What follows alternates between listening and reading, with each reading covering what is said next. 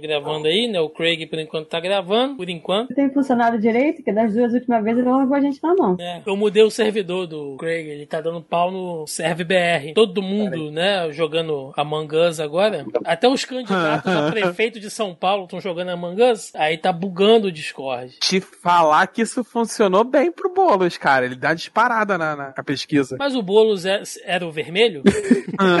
cara, provável. Tem, tem o chapeuzinho, né, de, de comunista na parada, né? Provável que ele jogou com o vermelho e chapeuzinho. Eu não cheguei a ver a live, não. Puta que pariu, cara. 2020 é o ano mesmo. Ah, bicho, eu já abri mão de 2020 já. Vagabundo abriu sarcófago, já descongelou uh, verme de 40 mil anos. Eu, porra, é o ano pra isso. Isso, todos os anos vocês vão fazer isso esse ano. E o pior de Foda tudo, isso. Eu vi também, ah, 20 sarcófagos. Eu falei, pra quê?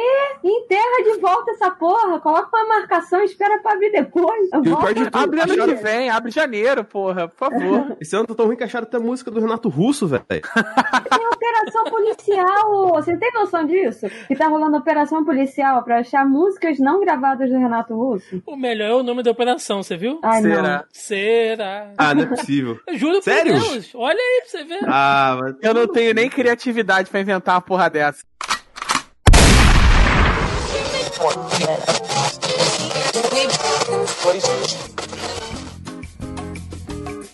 Você está ouvindo Zoneando, seu podcast de cultura pop, nerd e afins.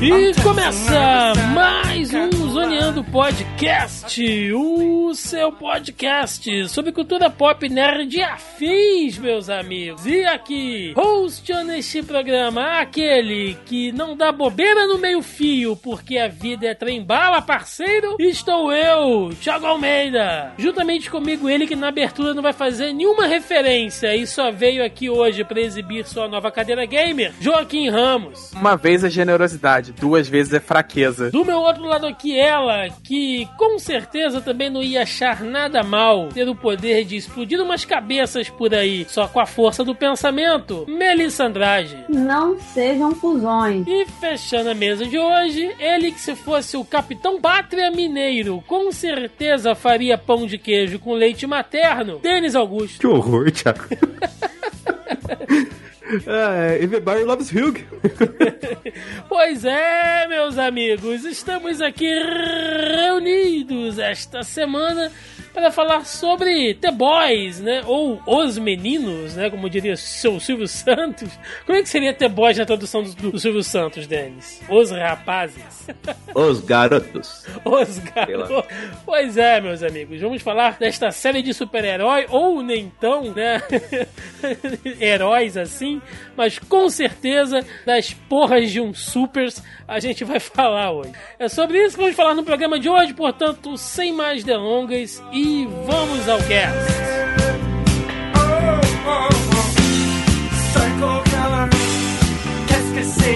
Bom,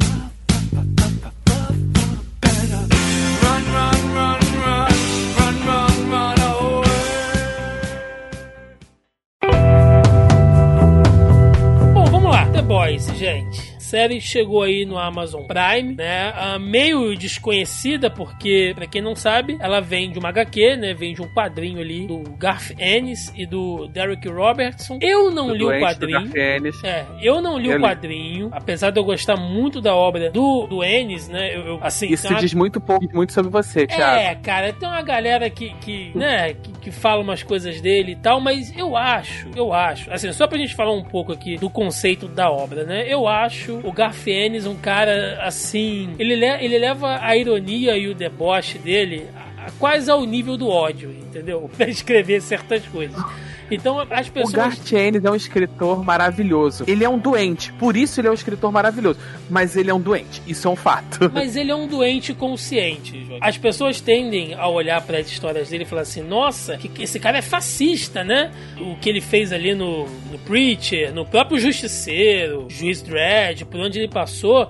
Sempre aquela pegada da, da, da violência extrema, né? Só que toda a história do Garfienes é uma porrada, assim, na, em alguma crítica social, né? E o Garfienes já deixou claro em diversas obras dele que ele não gosta de super-herói. Assim, desse conceito, né? De, de capa e espada, ele não gosta Arquétipo. muito isso. É, ele não é Ele, ele muito não, chegado. ele é bem crítico do vigilantismo, né? O que é engraçado que acu- acusações constantes dele ser fascista e ele meio que questiona pra caralho essa, esse contexto do vigilantismo. leu o, o primeiro volume do quadrinho antes de sair a, a série, mas eu não consegui, porque eu tenho uma coisa muito visual e eu detestei o estilo do quadrinho. Não consegui, aquilo É- me é incomodava feio, é feio tanto. mesmo. É feio. muito feio. É muito feio. E como eu sou uma pessoa visual pra essas coisas, geralmente quando eu escolho o quadrinho, primeiro eu olho e falo, nossa, que arte foda. E aí depois é que eu vou ver o. Eu, eu literalmente é o contrário, né? Tipo, eu escolho o livro pela capa. Então, assim, e aí eu vou olhar aquilo, e aí eu li o primeiro, eu falei, não vou conseguir ler os outros. Porque é feio, é muito feio. E pra mim, tá? Pra mim, mim, mim, me, me desassocia, eu faço uma desassociação da história com o que eu tô vendo. E aí eu não consigo, porque eu fico assim, nossa, mas tá horrível isso. E aí eu já li quatro vezes o mesmo balão e eu não conseguia absorver a história ainda, entendeu? Porque me desconecta. Quando eu acho a arte muito feia, eu não consigo ler o quadrinho. Eu falei, essa é uma coisa, foda-se. E aí larguei pra lá e fui só assistir a série mesmo. E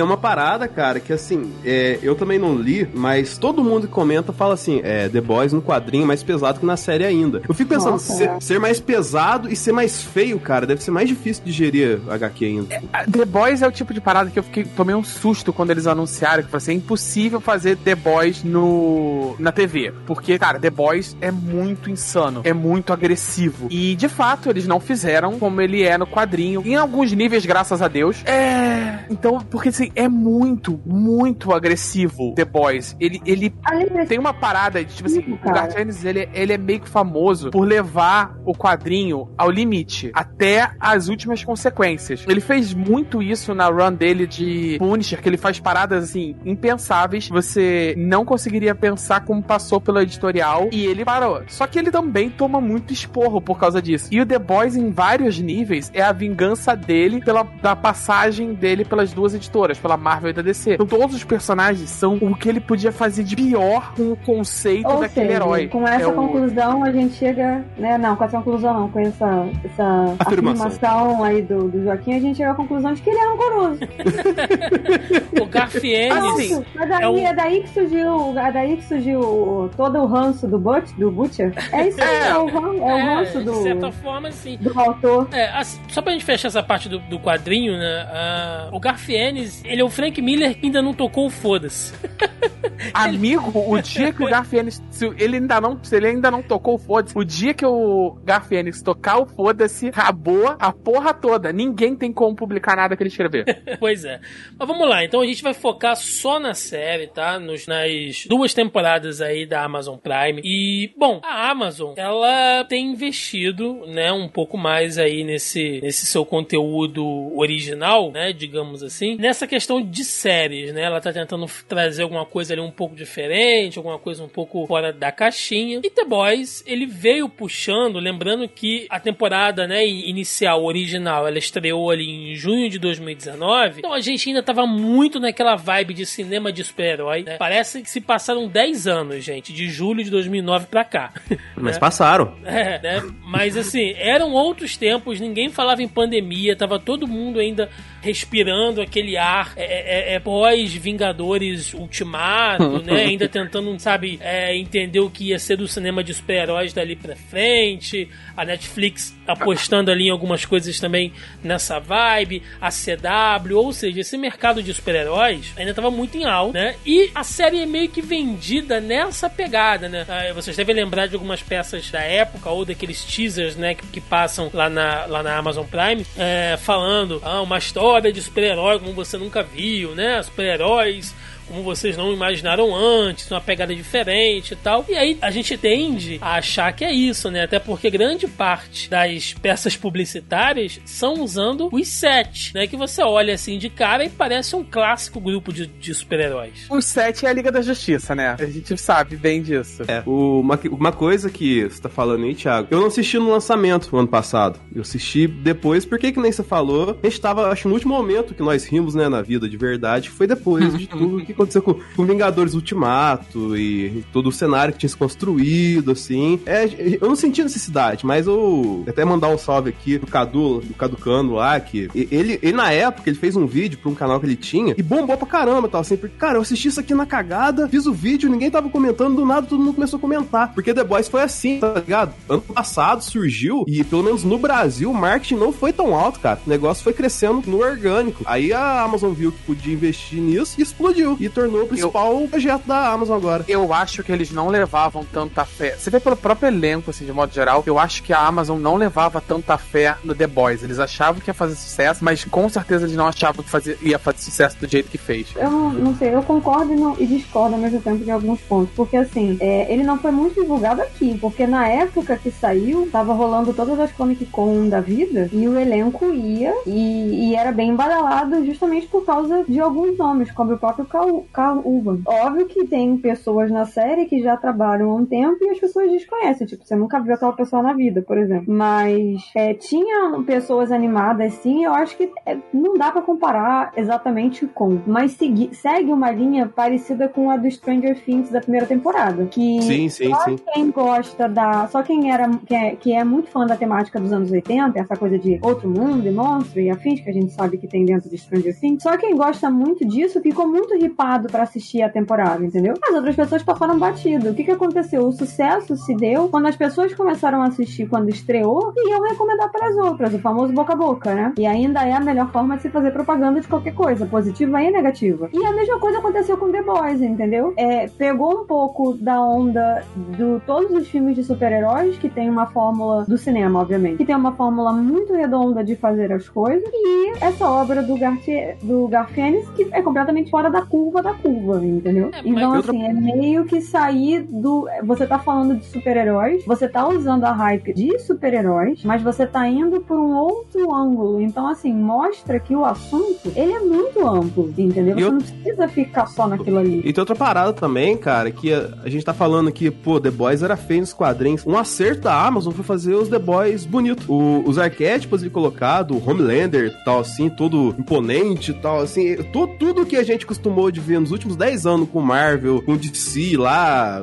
fazendo aquelas coisas que elas faz lá e tal, assim. Tudo isso é, vira. Você tem ali tudo bem colocado, porque o personagem foi construído assim. O personagem foi construído em cima dos arquétipos super-heróis. E a Amazon falou: não vou fazer feio igual no quadrinho, vou fazer um negócio bonito aqui, vendável, assim. E conseguiu é, capitalizar em cima disso. Porque não tem como, né? Você tá querendo vender um negócio pra televisão. E a imagem vende. Sim. E assim, não tem ninguém na série, obviamente eu tenho que falar de personagens grotescos, que a gente vai chegar nele depois, mas dentro do elenco principal. Quando eu falo elenco principal, tô falando todo, todo mundo. Os sete, as pessoas que trabalham na, na torre do, da, do VOT, o pessoal do, do boot, assim, não tem ninguém feio. Não tem ninguém que você não olha e você fala, nossa, que pessoa bonita, nossa, que pessoa atraente, entendeu? Não tem. E todos eles são biotipos e têm físicos e tamanhos completamente diferentes. Mas a graça da coisa é você justamente pegar todos esses clichês e você quebrar o padrão. Ainda que você tenha todos os clichês, você abusa e usa muito bem disso. Esse é um dos trunfos da temporada, né? Da primeira, no caso. E aí, por isso, fez tanto sucesso e acabou rendendo. Na verdade, na segunda, se eu muito não me engano, acho que no segundo ou no terceiro episódio eles já tinham confirmado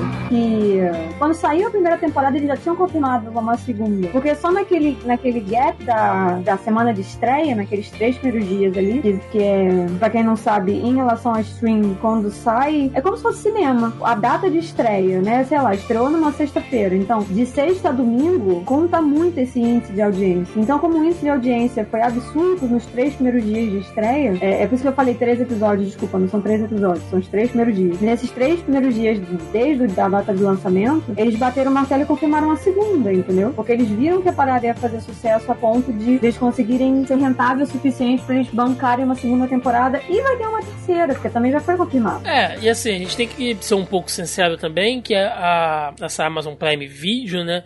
Ela passou a ganhar força aqui no Brasil mesmo um pouco mais de um ano pra cá, né, Mel? Até então a galera ainda não tava assim, todo mundo tava assinando e tal. Tiago ganhou força por causa de The Boys, cara. Não, em grande parte sim, no, no nosso nicho, né? Mas muita gente ainda não, não, não tinha muito esse hábito, né? O pessoal tava muito de Netflix Cara, e tal. Ô, ô Thiago, Né, ô, Thiago, né, deixa eu só dar uma informaçãozinha. The Boys foi a primeira série de streaming a ficar em primeiro lugar sem ser da Netflix. É. Então, assim, esse é o quão forte ela é dentro da, da Amazon. Não, é, Foi hoje a ela é primeira vez que a. Amazon. Foi a primeira vez que a. Não, mas ela já tinha feito números muito, assim, inacreditáveis, que ninguém tava planejando pra série na primeira temporada.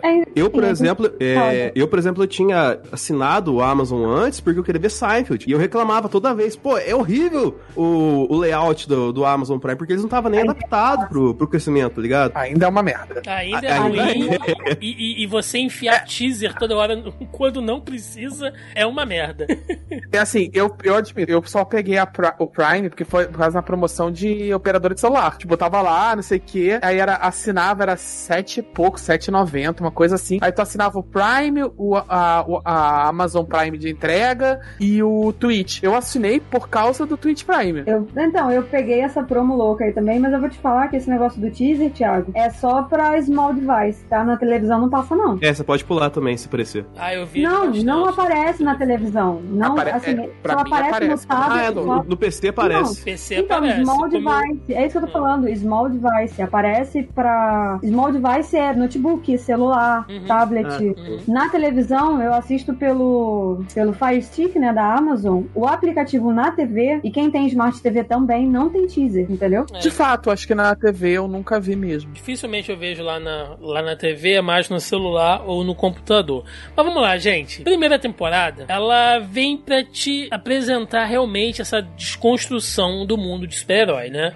A série começa mostrando ali um, um- um- te dando meio uma introdução, né? Mostrando que existem super-heróis no mundo real, né? Entre aspas aqui, né? Te dando ali um, um contexto que os super-heróis, sei lá, passam no jornal, né? Que você pode estar na rua, aconteceu alguma coisa, vai ter um herói e tem uma empresa. É o bastidores do filme da Marvel, tá ligado? Sim, e tem uma empresa por trás daquilo ali, né? Tanto é que tudo, tudo em toda cena de rua, de loja, de tudo tem um produto, cara. Isso é uma coisa que eu acho que a série faz muito bem. Tem um totem, sei lá, refresco, tênis, roupa. Se o cara. Várias vezes quando o, o grupo lá, né, do, do- lá do Billy Butcher, quando eles estão escondidos, de vez em quando eles estão assistindo TV e entra um comercial, assim, genérico, né, mostrando Capitão Pátria ou, ou, sei lá, qualquer outro deles, assim, é, beba não Tipo- sei o que lá, use não sei o que e tal. Então você Sempre vê que... que... eles entram num mercadinho, sempre tem, tipo assim, uma Tem, parada de bebida de tem. Todos os refrigerantes têm a cara de um Obsede. tipo, Ó, Red não sei o que lá, e tem o, o, Home- o Homelander. E, cara, é, é muito bem bolado. Eu gosto muito, uma coisa que eu gosto muito da série, antes da gente entrar em, aqui na. interrompendo brevemente vocês, e antes de entrar de fato na, na parte boa, que é a história e tal, eu gosto muito da fotografia da série. Sim. Sim, Porque eles sim. sabem usar a fotografia. Pra quem entende, eu não tô querendo pagar de entende de sabidona aqui, não, ou a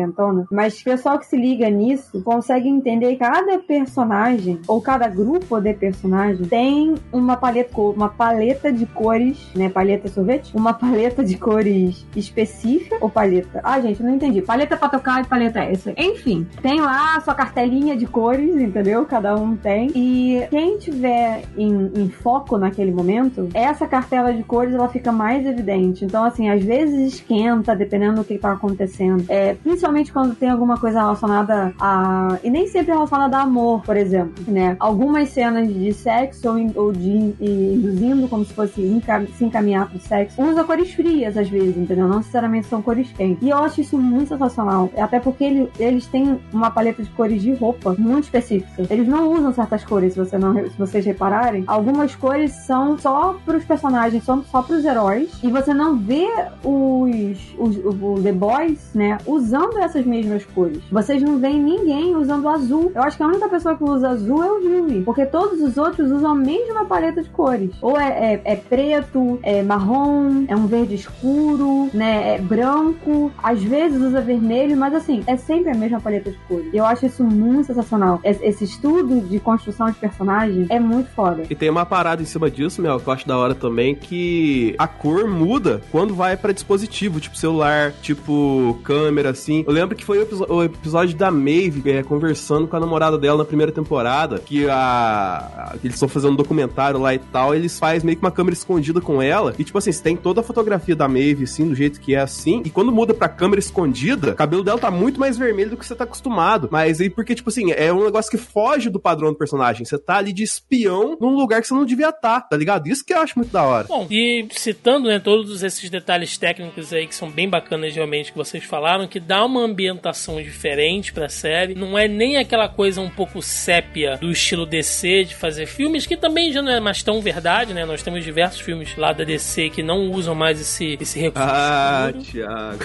Ah, cara, se você pegar os últimos filmes aí da, lá da DC, você não tem mais essa coisa da. E os próximos? Né? Eu, acho, eu acho que também não, cara. Começando principalmente do Esquadrão Suicida, né? ainda mais com o James Gunn, cara. Um cara que adora cor, luz, explosão. Não vai ir nessa, nessa pegada do Zack Snyder. Foda-se a DC, né? A gente não tá falando sobre isso hoje. Mas ao mesmo tempo também não é aquela coisa brilhante, né? Super sensorial que é a Marvel. A gente consegue ver uma, uma impressão visual, vamos colocar assim, da série muito forte. E logo de cara, né? Depois dessa introdução e tal, você começa a entender um pouco ali os personagens, você vê que o Billy ele tem um passado ali com, com a coisa é, dos super-heróis, né? Que ele quer caçar. Uh, Uh, os, os meta-humanos, né? ele vai formando aquele grupo meio, de, meio é, um tanto quanto desajustado, né? E as coisas começam a se desenrolar, cara, e você percebe realmente que, na verdade, não é uma história de super-herói, né? Eles estão usando os super-heróis, né, esse plano de fundo, esse background, pra te contar outras histórias. Apesar que eu acho que isso vai ficar muito mais claro na segunda temporada. Eu acho que no, no início, nesses oito episódios iniciais, é muito assim de apresentação, né? Eles focam focam muito ali na questão do próprio é, do próprio time, né, lá dos, lá dos The Boys. Eles focam bastante ali na Luz Estrela, é porque ela vai ser uma personagem importante, né, dali pra frente. O, o, o, o próprio Aquaman genérico lá, o... o Deep. Eu achei incrível o Thiago usar a Luz Isso, Estrela, profundo, cara. cara né? Oi? Não, os nomes portugueses são terríveis, cara. Era isso que eu ia falar, obrigada. Ah, gente, eu me recuso a ficar falando aqui Homelander, ah, não sei o Só quê, tem não. um nome, só tem um nome que eu acho que ficou uma merda em português, mas eles não tinham como traduzir, porque perde totalmente o sentido. E foda todos os outros, eles são pra ser cheesy, pra ser tosco, pra ser cafona. Porra, o nome do personagem é Homelander, cara. Eles conseguiram traduzir como Capitão Pátria. Porra. Isso. Porra, eu achei sensacional. Eu achei de sensacional. assistir- o Thiago É tem uma de trad- assistir tudo e, tudo dublado. E aí, às vezes, ele vai assistir filme dublado, perde parte da história. Quem lembra lá do pedaço da Mulher Maravilha? O negócio não foi traduzido, ele foi assistir dublado, ele perdeu a cena sensacional. Ele assistiu filme Vocês que dublado. são tendenciosos. Vocês, ora, Não, não, peraí, eu tô te. Vocês não, vocês viu não no SBT, caralho. ora vocês estão chamando respondeu. com, com, com o nome em português e depois muda pra, pra inglês. É Capitão Eu não falei Pátria, em momento nenhum em português. é Vocês profundo, Eu, eu falo os dois. bruto. é leitinho. Eu falo os dois porque eu não quero alienar a nossa audiência. Então, assim, quem, quem, quem fala Homelander não pode falar leitinho. Não vou cobrar. Eu não falei. Eu não sei nem o que você tá falando. Hein, tá vendo? Perde, perde o melhor, entendeu? Leitinho. Graças a Deus, não. Ah, ó, o único nome que eu acho que é uma tradução ruim é o da Leitinho, The Storm? From virou Tempesta. Todos os outros eu acho boas traduções. Peraí, a tradução do leitinho que Mother's Milk? Isso. É o Mother's Milk. Não, peraí, peraí, peraí. Eles Leitinho pegaram. da mamãe. um- Eles pegaram um negão foda do caralho, que tem o nome de MM, que é Mother's Milk, e assim. é, é, fo- E traduziram como leitinho. Leitinho. Porque, E porque você leite da mamãe Não, é um nome imponente pra achando cacete. Porra, mas, mano, se vocês estão falando isso foda, caralho. O, não, o nome é tosco em qualquer. Me- Melissa, o nome é tosco em qualquer circunstância. Ele se Sim, chama leite leitinho. materno. Leitinho em português tem a ver com gozo, não tem a ver com leite materno. Olha, Não necessariamente. depende. Leite é leite. Aqueles dois segundos de pensamento. Ai, gente, tá. Aí é uma maldade eu pessoal sua, Melissa. Não, não é maldade pessoal minha, até porque eles fazem essa piada na, na série também. Mas acho que eu vou começar a chamar todos os atores pelos nomes dos atores. Eu vou ignorar o nome dos personagens. Quem quiser chamar de nome gringo, pode chamar, eu só vou chamar de nome nacional. Capitão Pátria, inclusive, é um nome que tem tudo a ver com o personagem, cara. Eu achei esse. É, é piegas, porque ele faz aquele estereótipo piegas do Superman anos 50, assim, cara, entendeu? É, é- é o pior do Superman. É o Superman do. É o Superman pra quem não entendeu o Superman. Sabe aquele Superman que Cara, quebra o pescoço dos outros? Eu ainda acho que ele é uma mistura do Superman e do Capitão América. Eu É, vejo é, vai muito ter- dos dois Não. misturado, misturado aí. Não, porque é um spoiler. Não, é só. o- é- ele, é- ele é o Superman errado mesmo. É porque posso dar a porra do spoiler do quadrinho? Pode. De qual quadrinho? É porque os sete é uma porrada direto na DC. O, eles têm um, um, um grupo que Pô, mas é porradas é na spoiler, Marvel. né, Joaquim? Isso é Nossa. Não, não, não. Mas tem, tem um Capitão América. Ele vai estar na próxima temporada. É o Soldier Boy. Sim, que é o É, cara o lá cara do do Supernatural. Supernatural lá. o- Sim, sim. e- não- tem gente que vai considerar isso um, um puto spoiler. Mas, tipo assim, tem um Capitão América que vai aparecer e tem uns, os- as contrapartes dos Vingadores que Ah, aparecem. mas- mas Inclusive, o- tem, tem um Homem de Ferro que é meio Homem de Ferro Batman no quadrinho, que é o. É, Ai, alguma agora coisa ia Night. gente, a graça é ver essas coisas, entendeu? Mas eu acho É, que o lance ele, ele é, olha só, pra você ter ideia de quão doente é o Garth Ennis, ele morre tentando fuder, poder, não é uma metáfora literal, um meteoro. É assim que o Homem de Ferro morre.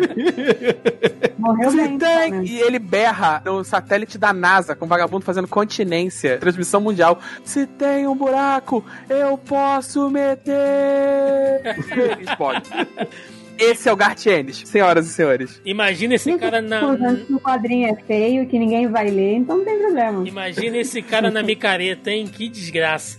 Mas vamos lá, gente. É, então a série, inicialmente, ela apresenta esse cenário completamente disruptivo, né? A gente vê que não é uma série de super-herói normal. E realmente não tem nada de normal em todos os personagens. Todo mundo ali é zoado, ou é um sequelado de guerra, ou é um cara que viu a namorada explodir na frente dele, entendeu? Então, assim, todo mundo tem alguma situação ali. A princípio, a gente não, não, não consegue entender muito bem, isso vai ser melhor explorado na segunda temporada, a questão política por trás, né? A princípio, a gente tá só conhecendo os personagens ali. E como o Joaquim disse, ele é uma porrada direta. Lá na DC, né, os sete, até porque a formação de, de sete membros ah, costuma ser uma formação clássica da própria liga. Né? A liga em diversas vezes já teve sete membros é, fixos, né, oficiais ali e tal, fora os Meio que são os sete fundadores, né? É. Quais são as aquela- associações? Se o Homelander é o Superman, a Maeve é a Mulher Maravilha, Sim. né? Já que eu tô falando em inglês, o Wonder Woman. A- o o trem- o- o H-Man é o The Flash. Sim, Isso. O Dick é o Aquaman. sim. A Starlight é quem? É porque a Starlight ela vem pegando o lugar de um que morreu no O quadrinho. Translucent. É, não, não, ela vem pegando o lugar do. Do Translucent. É o Não, não, no, era no qua- Não. Não, é- no quadrinho é diferente. no quadrinho ela vem pegando o lugar do, do, do chama alguma coisa. É, eu não lembro. Quando Fire, ficou. O Lamplighter? É, uma coisa assim, Lamplighter. Isso. Que é o Lanterna Verde. No quadrinho ele é o Lanterna Verde. sim. O Lamplighter é que é o, o, o Bob de gelo do X-Men apareceu na segunda temporada, né? Quer dizer, eu não Sim, sei, sim. ele tem um irmão gêmeo, então não sei se é ele. De repente o irmão gêmeo é de gelo e ele é do fogo, olha que legal, vou olhar isso depois. E tá, o- beleza. Não, acho que é ele sim. mas- Black Noir é o Batman. É o O Black Batman. Noir é o Batman e tá faltando um. É o Translucent que, que eu não lembro se ele existe na série. Não, acho que não tem. Ele, quer dizer, série, ele não existe no quadrinho. Acho que ele é só na Ele, série. ele é só da série. Do quadrinho, eu não lembro quem é o, o, O sétimo. quarto. É o sétimo, no caso. Ele tá no quadrinho, você que não viu. Ai, cacete. Ai, É, tá, eu, eu, eu, eu, eu mereço, eu mereço. Deixa essa prontinha pro Thiago. Mas assim, quando foi que vocês perceberam que a série seria assim, aquela coisa no limite? Pra mim, foi na cena de abuso, de assédio do profundo, cara. Quando eu vi aquilo ali, falei, mano, isso aqui não, não vai ser normal. Entendeu?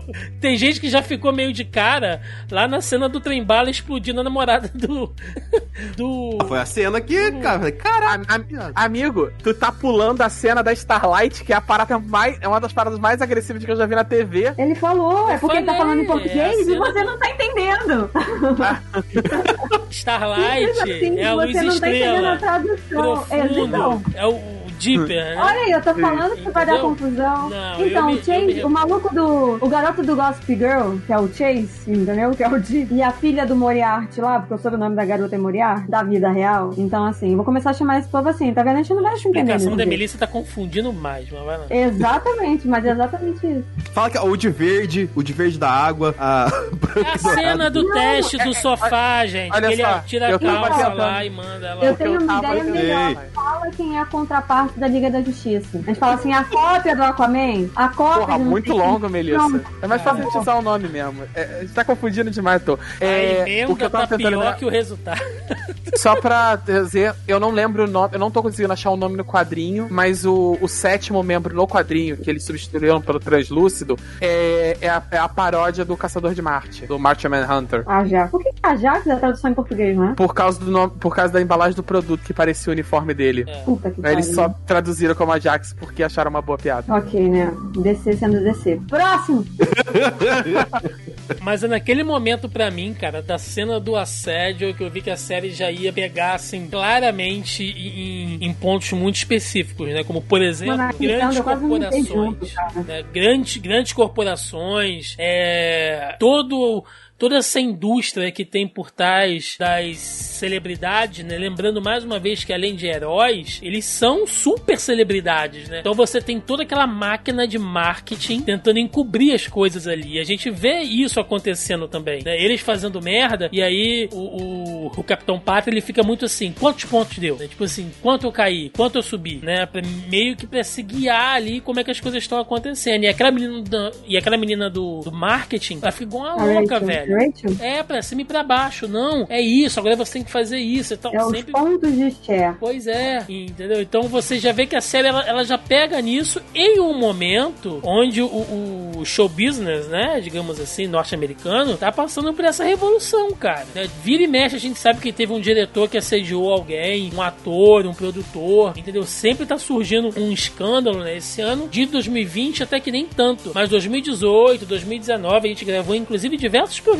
aqui falando sobre isso, né? E eu acho que a série ela já vem certeira nisso. Você já percebe que eles estão aqui pra falar sobre isso também. Tem a pesquisa que eles fazem antes da Starlight entrar, é a, a personagem da Elizabeth Shue, que agora eu de fato esqueci o nome da personagem, não tô de sacanagem não. Ai, como é que eu esqueci o nome dela? Stimwell, né? Madeline Stewart. Madeline, Madeline, né? isso. É, eu realmente esqueci, gente, não tô de sacanagem não. Enfim, Elizabeth é melhor do que falar do que Madeline. É, ela, eles mostram, né, a Rachel, que no caso era assistente, a Ruivinha lá, ela vem com aquela coisa de pesquisa, que eles fazem aquela pesquisa de. de como é que é, Thiago, o nome que eles fazem quando eles fazem pesquisa de, de opinião, não é isso?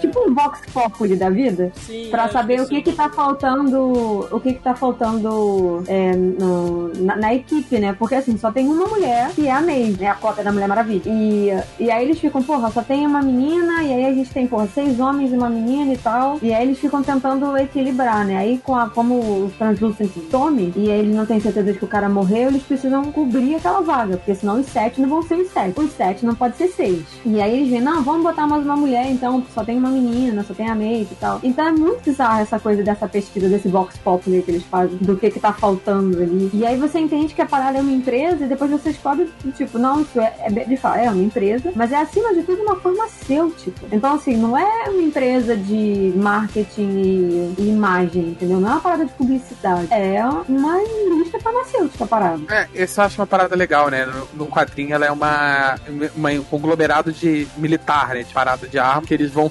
eles vão fazendo merda, merda, merda, até a hora que eles esbarram no composto V e dão uma aplicação armamentista pra ela. Mas o quadrinho, o, o seriado, acho que ele faz uma parada legal, que é muito diferente do quadrinho, assim, acho que é a principal diferença do quadrinho, que é ele é focado em não, ele não é focado em ser uma paródia dos quadrinhos de super-heróis. Ele é focado em ser uma paródia da, dos super-heróis no cinema, cinema e televisão. Você vê que as piadas são muito mais focadas nos grandes estúdios e nas séries, tipo CW e tal. Porque quase ninguém leu o quadrinho, então você tem que fazer uma associação É, com não. mais próximo do público. Essa Faz adapta mais- isso. Não só faz mais sentido. Você fazer um quadrinho que faz piada com quadrinho faz, não, é, faz muito mais faz sentido. E você fazer uma série que faz piada com quadrinho nem tanto, não tem essa mesma sinergia de metalinguagem. Mas isso já Você foi faz uma feito série que faz antes. piada de Joaquim. série. Isso já foi feito antes. Eu, eu acho que, que o caso não é, não é nem tão esse, né? Eu acho que quando o cara. Porque assim, eu vi uma, uma discussão esses dias em um grupo sobre quadrinhos que tem uma galera dizendo que talvez o,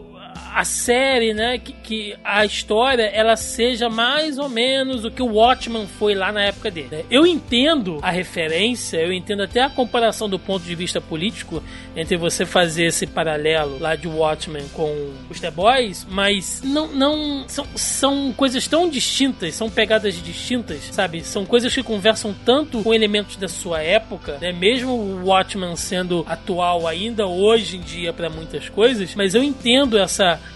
essa comparação, né? Porque tem gente que é um, porra, um baita preciosismo, né? Acho que não pode comparar nada com nada. Mas eu entendo, eu entendo quando as pessoas fazem essa comparação. Então, Watchman, ele tava bem mais para essa coisa que você falou, na minha opinião, né? De você fazer essa sátira, de você fazer essa desconstrução. Eu acho que na série agora eles estão cada vez menos interessados em fazer isso e tentar colocar assim mais críticas sociais e políticas do nosso tempo e usando os super-heróis de plano de fundo, entendeu? Entendeu? Porque. E é nesse ponto que se semelha ao ótimo. Aquele, sim, nesse mas aqu, aqueles heróis já estão desconstruídos desde o início.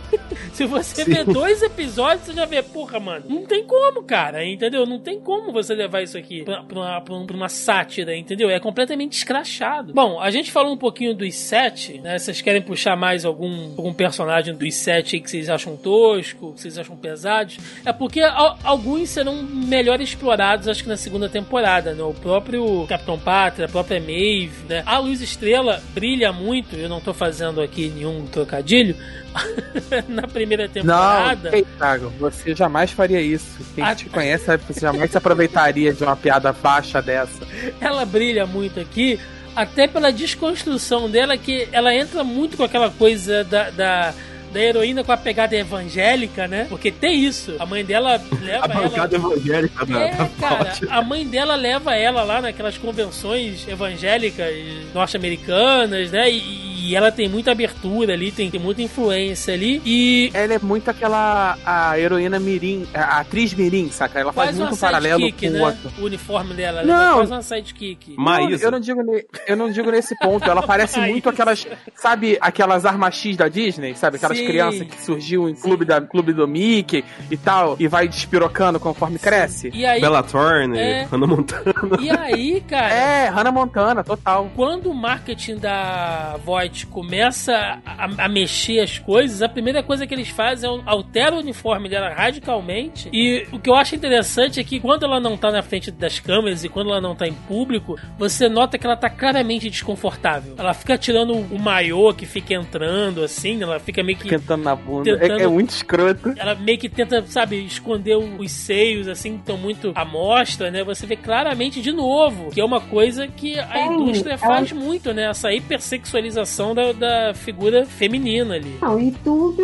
é, é, montado, né? O peito tem um enchimento extra de silicone para ela colocar, né? O cabelo é um aplique bizarro para ela ficar com mais volume de cabelo, porque ela tem pouco cabelo. E, e, gente, e assim, eu acho que de todos os personagens, é, eu parei para pensar agora, peraí. Mas eu acho que de todos os personagens, não na segunda temporada, mas na primeira, ela tem um, um índice assim de evolução muito significativo né? A série não se constrói em cima da personagem, obviamente, porque a gente é bem dividido, na verdade, acho que isso é um dos trunfos da série. Eles conseguirem particionar e, e, construir bem os personagens de uma maneira que depois eles, eles fiquem coesos as histórias, não fica uma coisa muito é, espalhada aqui e ali, só por sentido de construção e de apresentação de personagens. Mas eu acho que ela tem a evolução mais visível, assim, né? De, de como que ela acha que é e a parada já quebra quando ela sofre o, o abuso lá do do, do, garoto lá de Gossip Girl, do Dee. E dali pra frente é só ladeira abaixo, entendeu? Porque ela começa a somar mais informações e ver que tudo aquilo ali é uma fachada enorme num negócio. E ela achava, e não só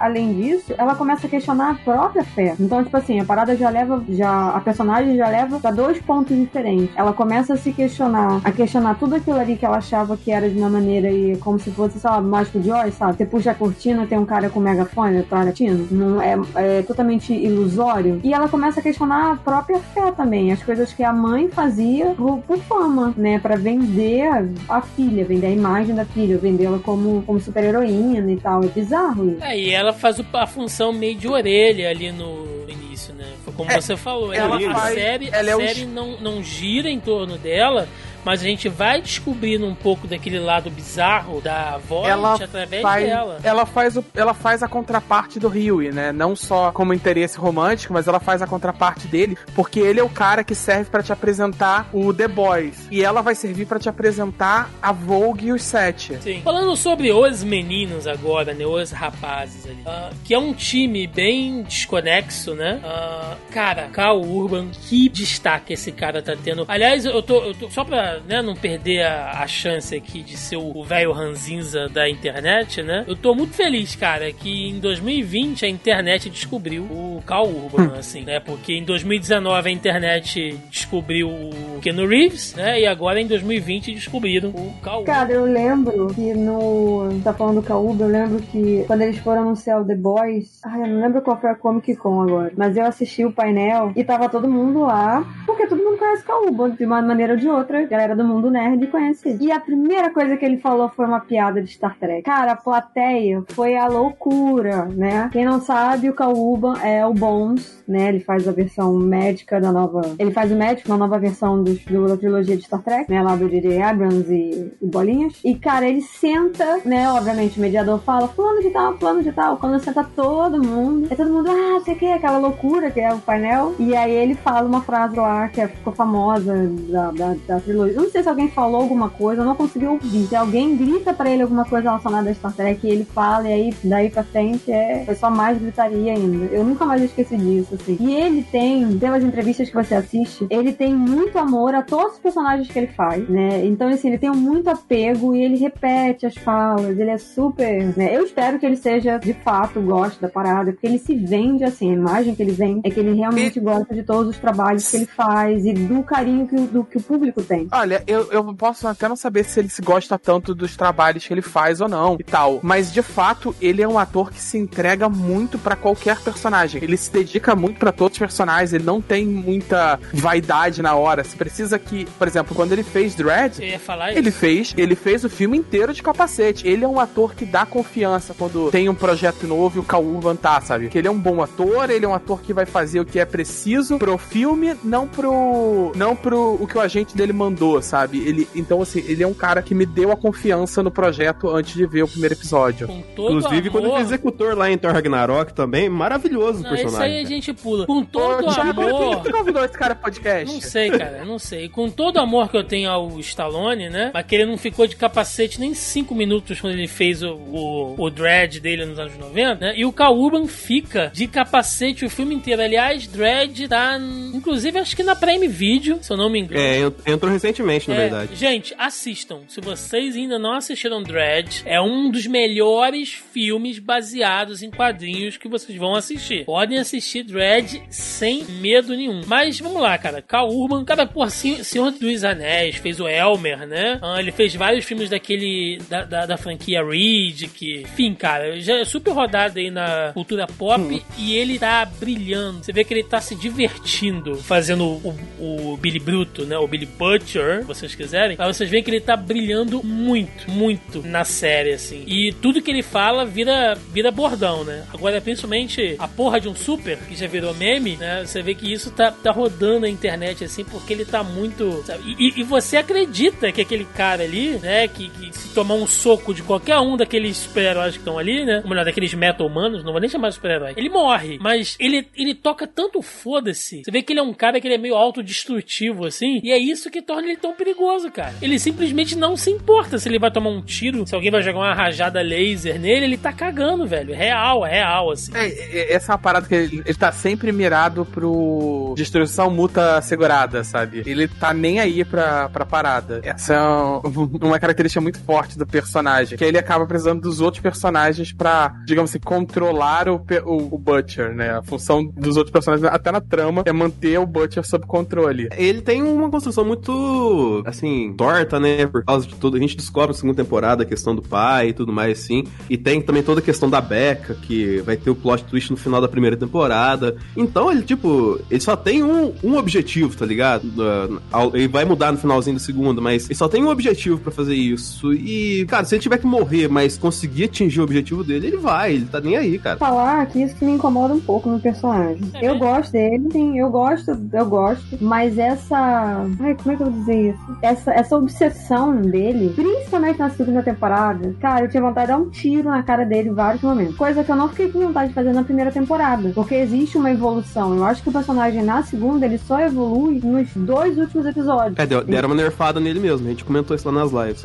Deram, eu não sei, sabe? Deram, acho que deram uma segurada muito no personagem. Então, assim, ele tem uma certa evolução, aquela coisa que eu já falei, de apresentação do personagem e tal. E aí a gente vê que, assim, é, a meta dele de vida é se vingar do Homelander, porque o Homelander estuprou a esposa e matou a esposa dele. Bom, né? Isso que é, é contado pra gente quando a gente assiste a primeira temporada. E a gente fica naquela, beleza, o cara quer se vingar e tal. Mas ele fica tão cego na vingança, e isso é tão é, repetido, que isso acaba impedindo que o personagem evolua. Porque ele não consegue fazer outras coisas, ele fica num looping de, de ações e, e palavras e trejeitos, que aquilo entra num looping infinito. Então, assim, é muito, é muito chato você assistir isso depois de um tempo. Começa a ficar maçante, começa a ficar repetitivo, e aquilo começa a encher o caralho do saco, já que eles falam muito palavrão, entendeu? Começa a encher o caralho do saco, porque assim, a segunda temporada, os dois episódios que ele não aparece, na verdade, o primeiro episódio que ele não aparece, no segundo ele quase não, não, não fala nem nada, é triste afirmar isso, mas você não sente a falta do personagem, o que é bizarro, porque ele é o fio condutor de tudo. Eu acho Então, o, o personagem do, É. do, do Billy, ele me lembra muito, vou fazer uma referência aqui velha, hein? Ele me lembra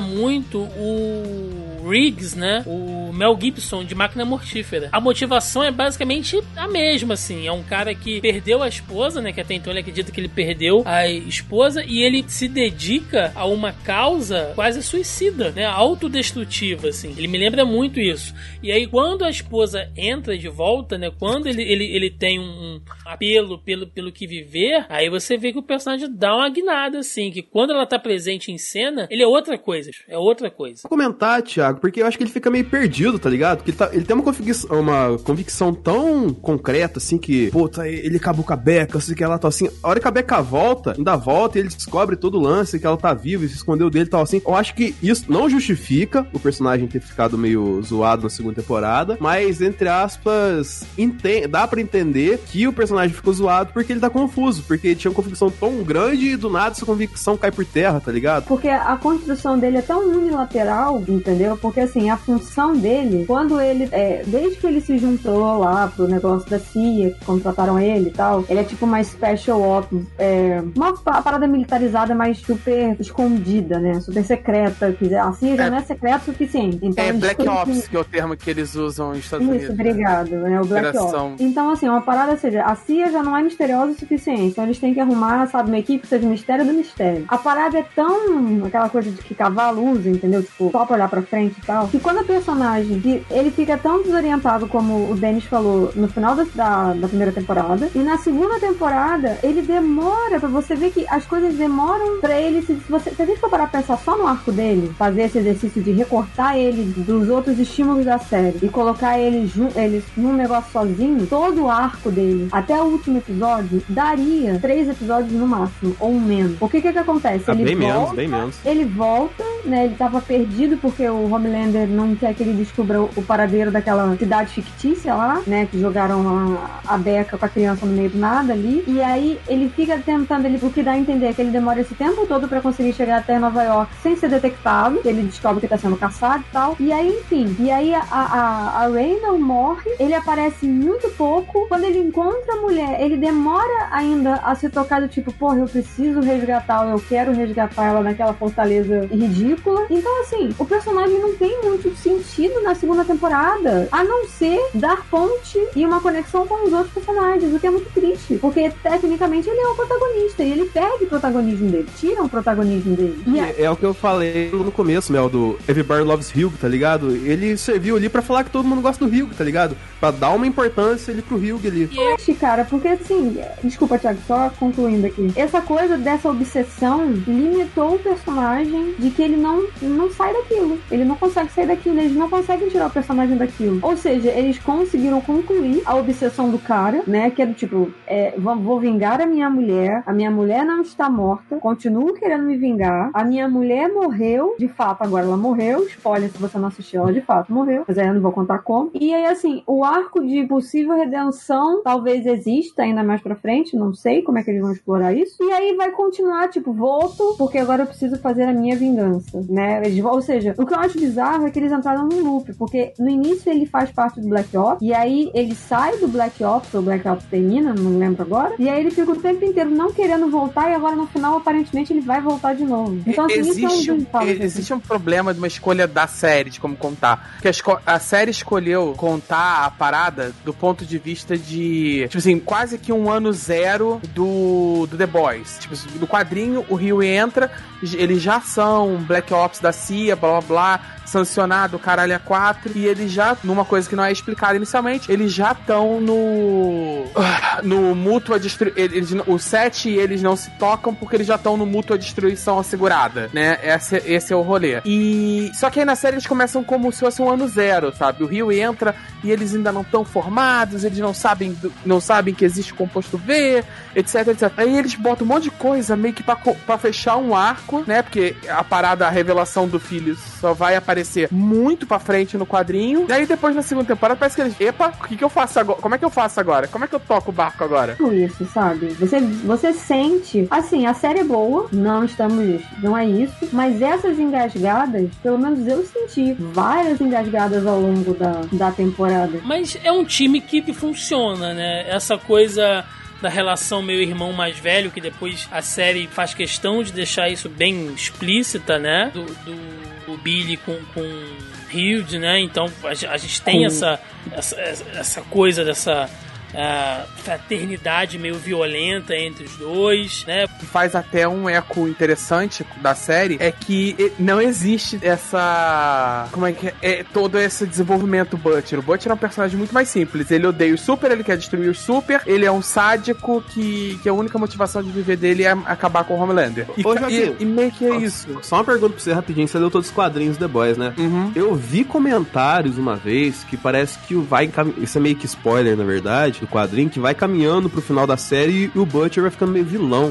É disso? Mais ou menos, né? O Butcher, ele sempre foi meio too much, sabe? É, meio exagerado. Meio que parece que, tipo assim, sempre é assim, que ele faz um pouco além do que ele precisava fazer pra atingir os objetivos, por um certo sadismo. E isso, conforme as coisas vão escalonando, e ele vai, que no quadrinho eles vão, eles começam quebrando grupos menores, né? Até chegar nos até conseguir poder bater nos sete. Conforme a parada vai escalonando, a- as do- os dois lados vão aumentando a corrida armamentista da, da parada. Particularmente o Butcher e o Homelander. Então, assim, meio que eles vão fazendo um certo.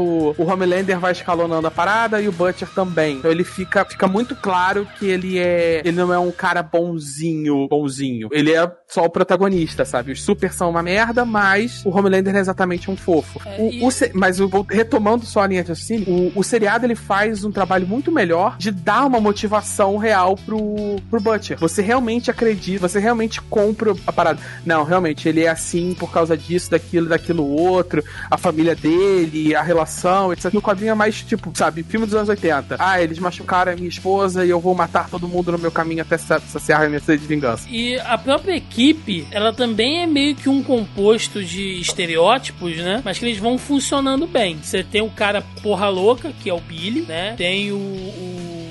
Hilde, que é o cara bonzinho, que é o novato, né? É o café com leite. Tem o Leitinho, que é o apaziguador. Tem o francês, que é o inventor, né? O cara que sempre tem uma engenhoca, tem uma ideia. E tem a personagem melancólica, muda, que é a Kimi, né? Todos ali meio que são estereótipos também. Frank é o melhor personagem. É, francês. francês é demais. É o melhor personagem. Francês é demais. É o meu favorito. Ele é sensacional, cara. Ele não tinha.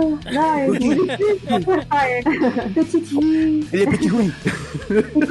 Ele é maravilhoso porque ele intercala entre os momentos super fofos e, e, a- e- e legal e tal, e, e, e ro- quase romântico, até com, com os outros, com os outros The Boys, sabe, com o Rio e tal.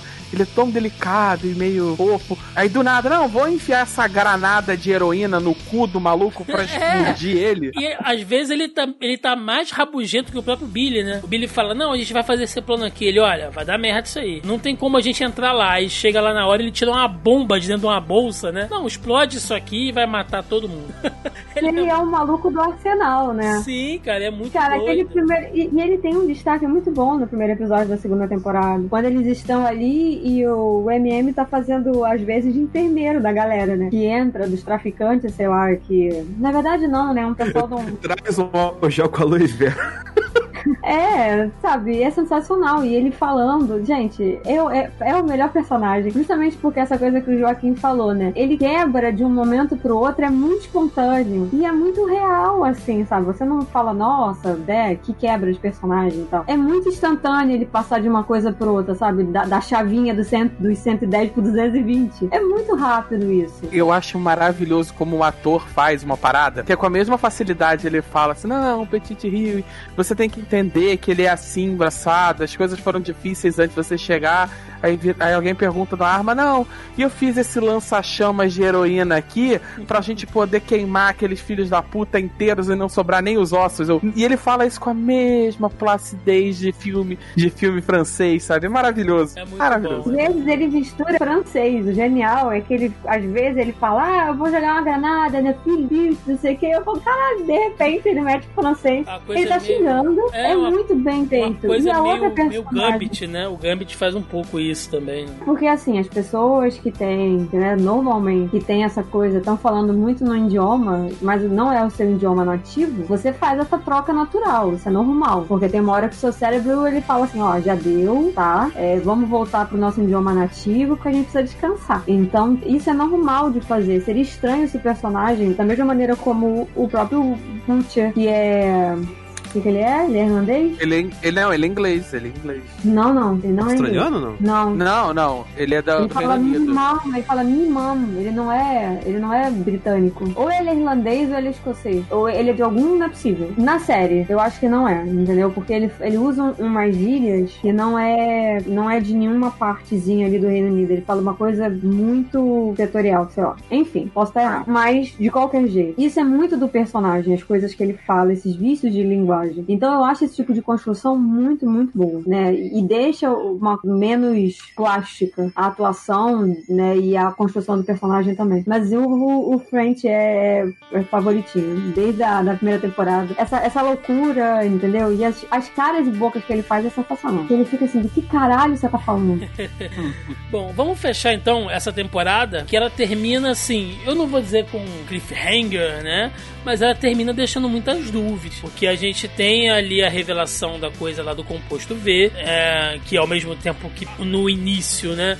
A gente acha que ela é só uma, uma droga que potencializa ali os superpoderes, lá que o Trembala usa, e aí depois a gente vê que não, que não é bem isso, né? Tem a própria Becca ah, sendo apresentada de volta, mostrando que ela não morreu, né? E o, acaba com aquela cena ali da Becca, o Capitão Pátria e o Bruto, né? Os três ali juntos. Você também não sabe muito o que vai acontecer, então ela termina deixando muito em aberto. E a segunda temporada, ela dá uma resolução simples, né, para esses pequenos dilemas ali, mas aí ela começa a inserir outras coisas. E eu sei que vocês não gostam do, do nome, mas a entrada e a atriz faz a Tempest Aí a Cash. é sensacional. Eu sei que o personagem, né, que a personagem no original é um homem, né, mas o fato dela ser uma mulher fez toda a diferença porque ela Que é chega Stormfront? É, a Stormfront, isso. ela é, chega cara, meio que com a coisa de uma bandeira meio feminista e ela tá levantando ali as massas e inclusive, inclusive tem um memezinho Rei dos rolando. me... Rainha dos memes, né? É, tem um, tem um memezinho rolando na internet que é alguém que começou a assi- assistir a segunda temporada e falou, né? Ah, é rainha, é perfeita,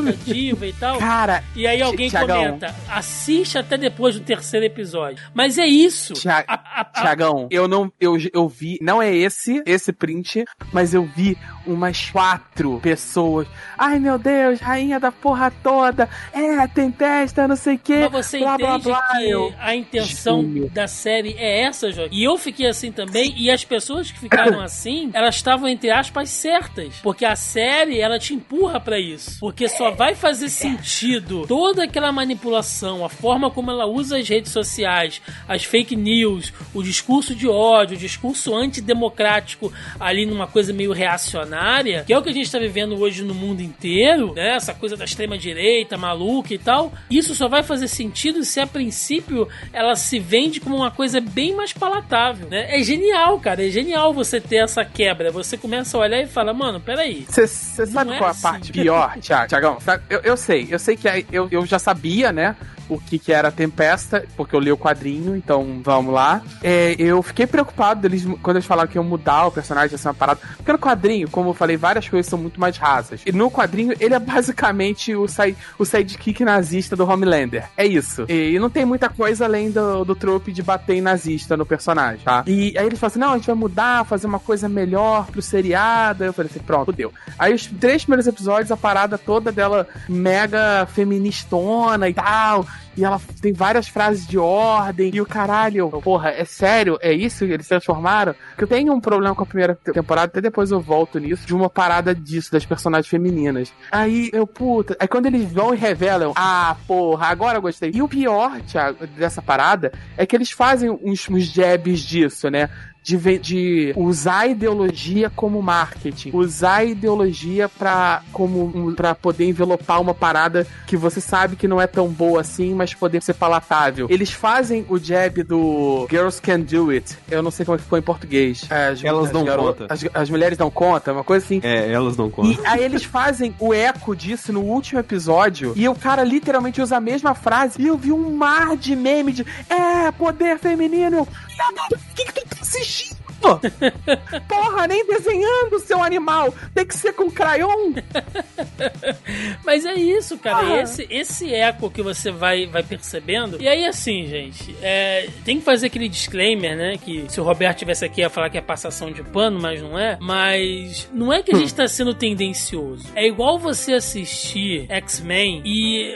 al- al- alguém ter que te explicar que X-Men, na verdade, é uma alegoria ao racismo, ao preconceito, entendeu? É igual você tá assistindo Star Wars, como a gente já citou aqui, e alguém te explicar que, que aquelas inspirações ali, né, que o Império, na verdade, ele é uma alegoria aos regimes fascistas. Inclusive, os Stormtroopers ficam nas formações dos exércitos nazistas, né? Então, assim, alguém tem que te explicar essas coisas é meio óbvio. Você pode até não querer se envolver com isso. Você pode querer assistir X-Men só pra ver os caras soltarem raio pelo olho e tirar a garra pela mão. Tranquilo, tranquilo. Você assiste a série e aproveita ela do jeito que você quiser. Porém, contudo, entretanto, você não pode tirar esse caráter político-social que a obra tem, certo? E The Boys é isso, cara. Essa segunda temporada, ela claramente mostra ali a manipulação das redes, uma coisa até que a gente citou bastante, né, Mel? No podcast passado aqui. Nesse tema, eles meio que se encontram, cara. Aquela hora que o Capitão Pata eh, faz aquela merda lá e ela começa a agir com ele e fazer, não, olha aqui, monta uma fake news, monta um meme e tal. E ela começa a ensinar a ele como usar as redes sociais, né? Como você manipular aquela informação, como você usar da artimanha da estratégia da pós-verdade, que são que muitos grupos políticos usam hoje. Aquilo é genial, cara. Aquilo é genial. Ô, assim. Thiago- Conversa muito Thiago, com a nossa acho que- época. eu acho que melhor do que essa cena, eu acho que é quando, tipo assim, eu gosto é quando eles desenham, sabe? Pra ficar bem claro, não, ter- não ficar aberta a interpretação. Ele faz uma abertura, eu acho que é do episódio 7 ou do 8, que eles mostram um, um cara que é Roberto só II. fã. Aí é você que tá dizendo. É, Ó, só olhar, que ele- até a galera do nosso Wayne falou. é, que o cara vai e ele começa a consumir aquela pós-verdade que você chamou, né? Esses memes, essa parada. E o cara era um cara normal, tranquilo, típico, só gostava do, de super-heróis. E ele vai engolindo aquela porra, péssima escolha de palavras, é, engolindo aquela. O aquele- leitinho a- não aquele- está aquela nessa pós- cena. é, ele vai engolindo aquela. Nem o Salsicha do Amor, tem outro episódio, né? ele vai engolindo aquela propaganda e ele vai se radicalizando até o ponto em que ele literalmente toma uma atitude radical e, e mostra, e a, a, cena desenha a parada. Em vários pontos das críticas que a série faz, eles fazem desenhado.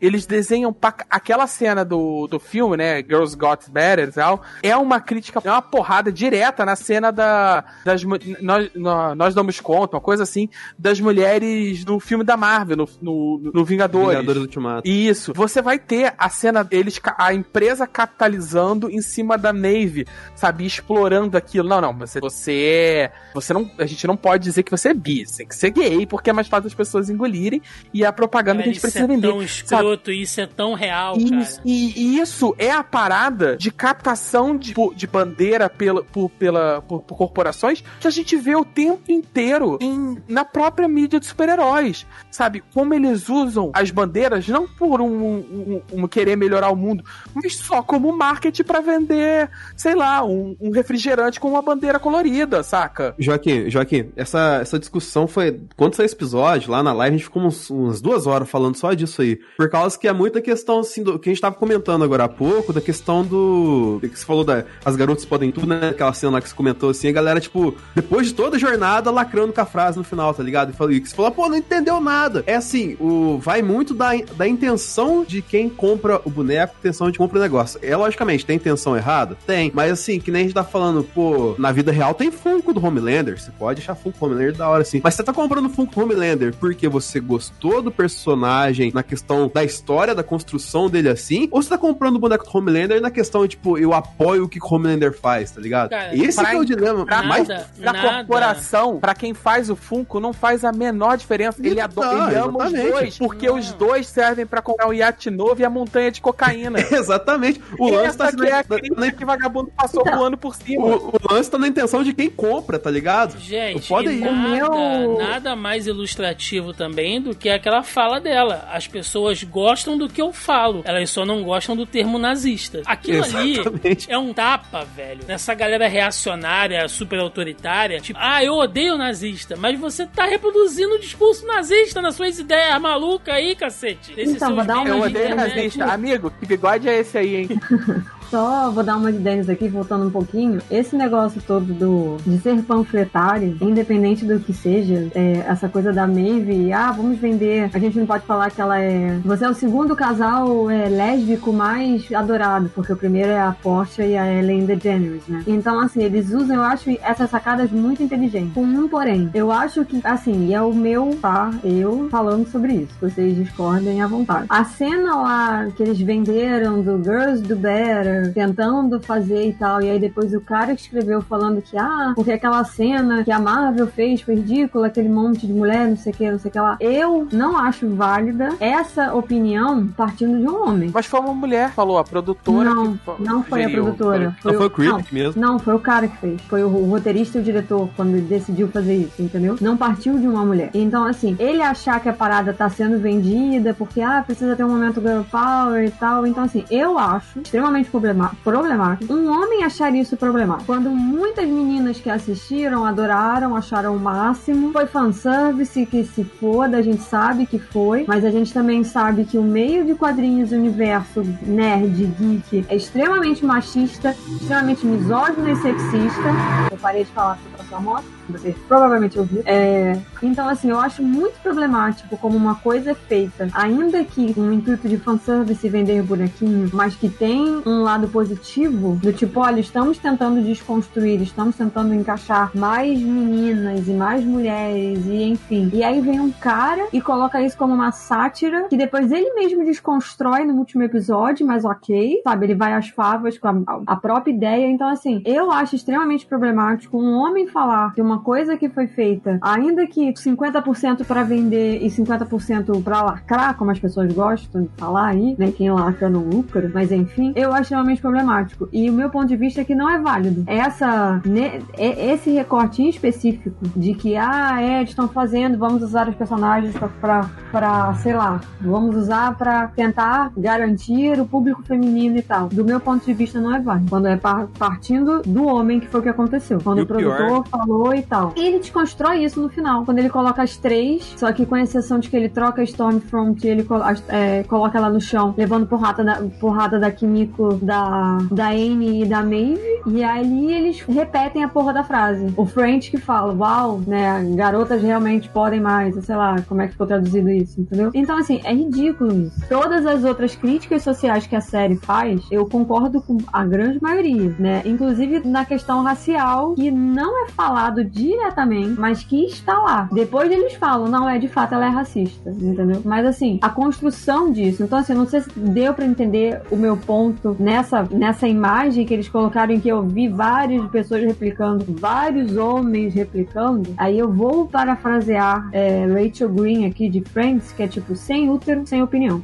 O pior de tudo, Mel, é que eu vi uma parada, uma galera, na verdade, não foi pouca gente, que, assim, ano passado, quando saiu Vingadores Ultimato, eu, nossa, que da hora, cena das mulheres e tal, assim. Aí depois que o Creep, que foi o Creep que eu acho que falou isso, fala que a cena foi inspirada naquilo lá pra dar uma zoada, zoou a cena, tá? Tipo assim, o cara que defendeu ano passado veio esse ano criticar, tá ligado? Enfim, hipocrisia, como diria, né? É o que vem demais, vou seguir aqui, foda-se, né? A galera tá nem aí pro motivo real da cena. Sim, eu falei até uma parada agora que eu comecei a pensar que na verdade nem toda mulher precisa ter útero pra ser mulher, mas o que eu quis dizer é, se você não se sente mulher, você se lê como homem, você não tem que dar a sua opinião. Uma parada que tá falando exclusivamente para de mulheres para mulheres, você não pode criticar uma parada que não te representa, entendeu? Então assim, eu achei isso falho. E eu vi isso antes de assistir a série, porque já estavam reproduzindo vários memes. Então assim, todas as críticas sociais, inclusive as próprias críticas que eles fazem falando de mulher mesmo, né, daquela coisa de competição e tal, eu acho super válido dentro da série. Esse momento em específico, ele falando que ah, foi ridículo e tal, não cabe a ele falar que foi ridículo. Aquilo não foi feito pra ele. Então ele, ele como homem, ele realmente pode achar que foi ridículo, mas não fala nada pra ele aquilo. E além dessas críticas diretas, né? E assim, nem se nem desenhando as pessoas entendem, como o Joaquim falou, ainda tem outras menções ali, outros acontecimentos que estão bem conectados com o nosso tempo, né? Tem a questão da igreja, aquela igreja ali que o profundo procura, né? E tal.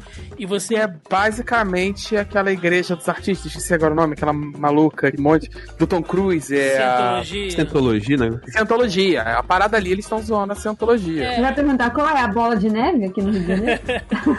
E você entende que existem as igrejas, existem a coisa da seita, ah, querendo se envolver na política e, tem, e, e tendo envolvimento com as grandes corporações, tá? Você vê que eles têm ali também um braçozinho de marketing, eles têm os canais, tem os eventos deles onde, onde eles aparecem, e você tem também a questão política, né? Da Voight tentando ah, criar. Cara, isso é uma coisa que remete muito até àquela campanha ah, de guerra que o, que o próprio Bush fez, né? Naquela guerra, naquelas denúncias de armas químicas do Iraque, que é uma coisa que ainda é muito debatida na cultura pop americana, né? Dessa coisa de você fomentar uma, uma, uma guerra. de O inimigo externo. de você criar o, o grande inimigo, a grande ameaça para movimentar a indústria bélica norte-americana que gera bilhões, né? Que é muito guerra dinheiro. terror. Exatamente. Os Estados Unidos ganham dinheiro com a guerra, gente. Tanto é que eles estão sempre fazendo guerra com alguém ou financiando guerras, tá? Então, assim, não é questão de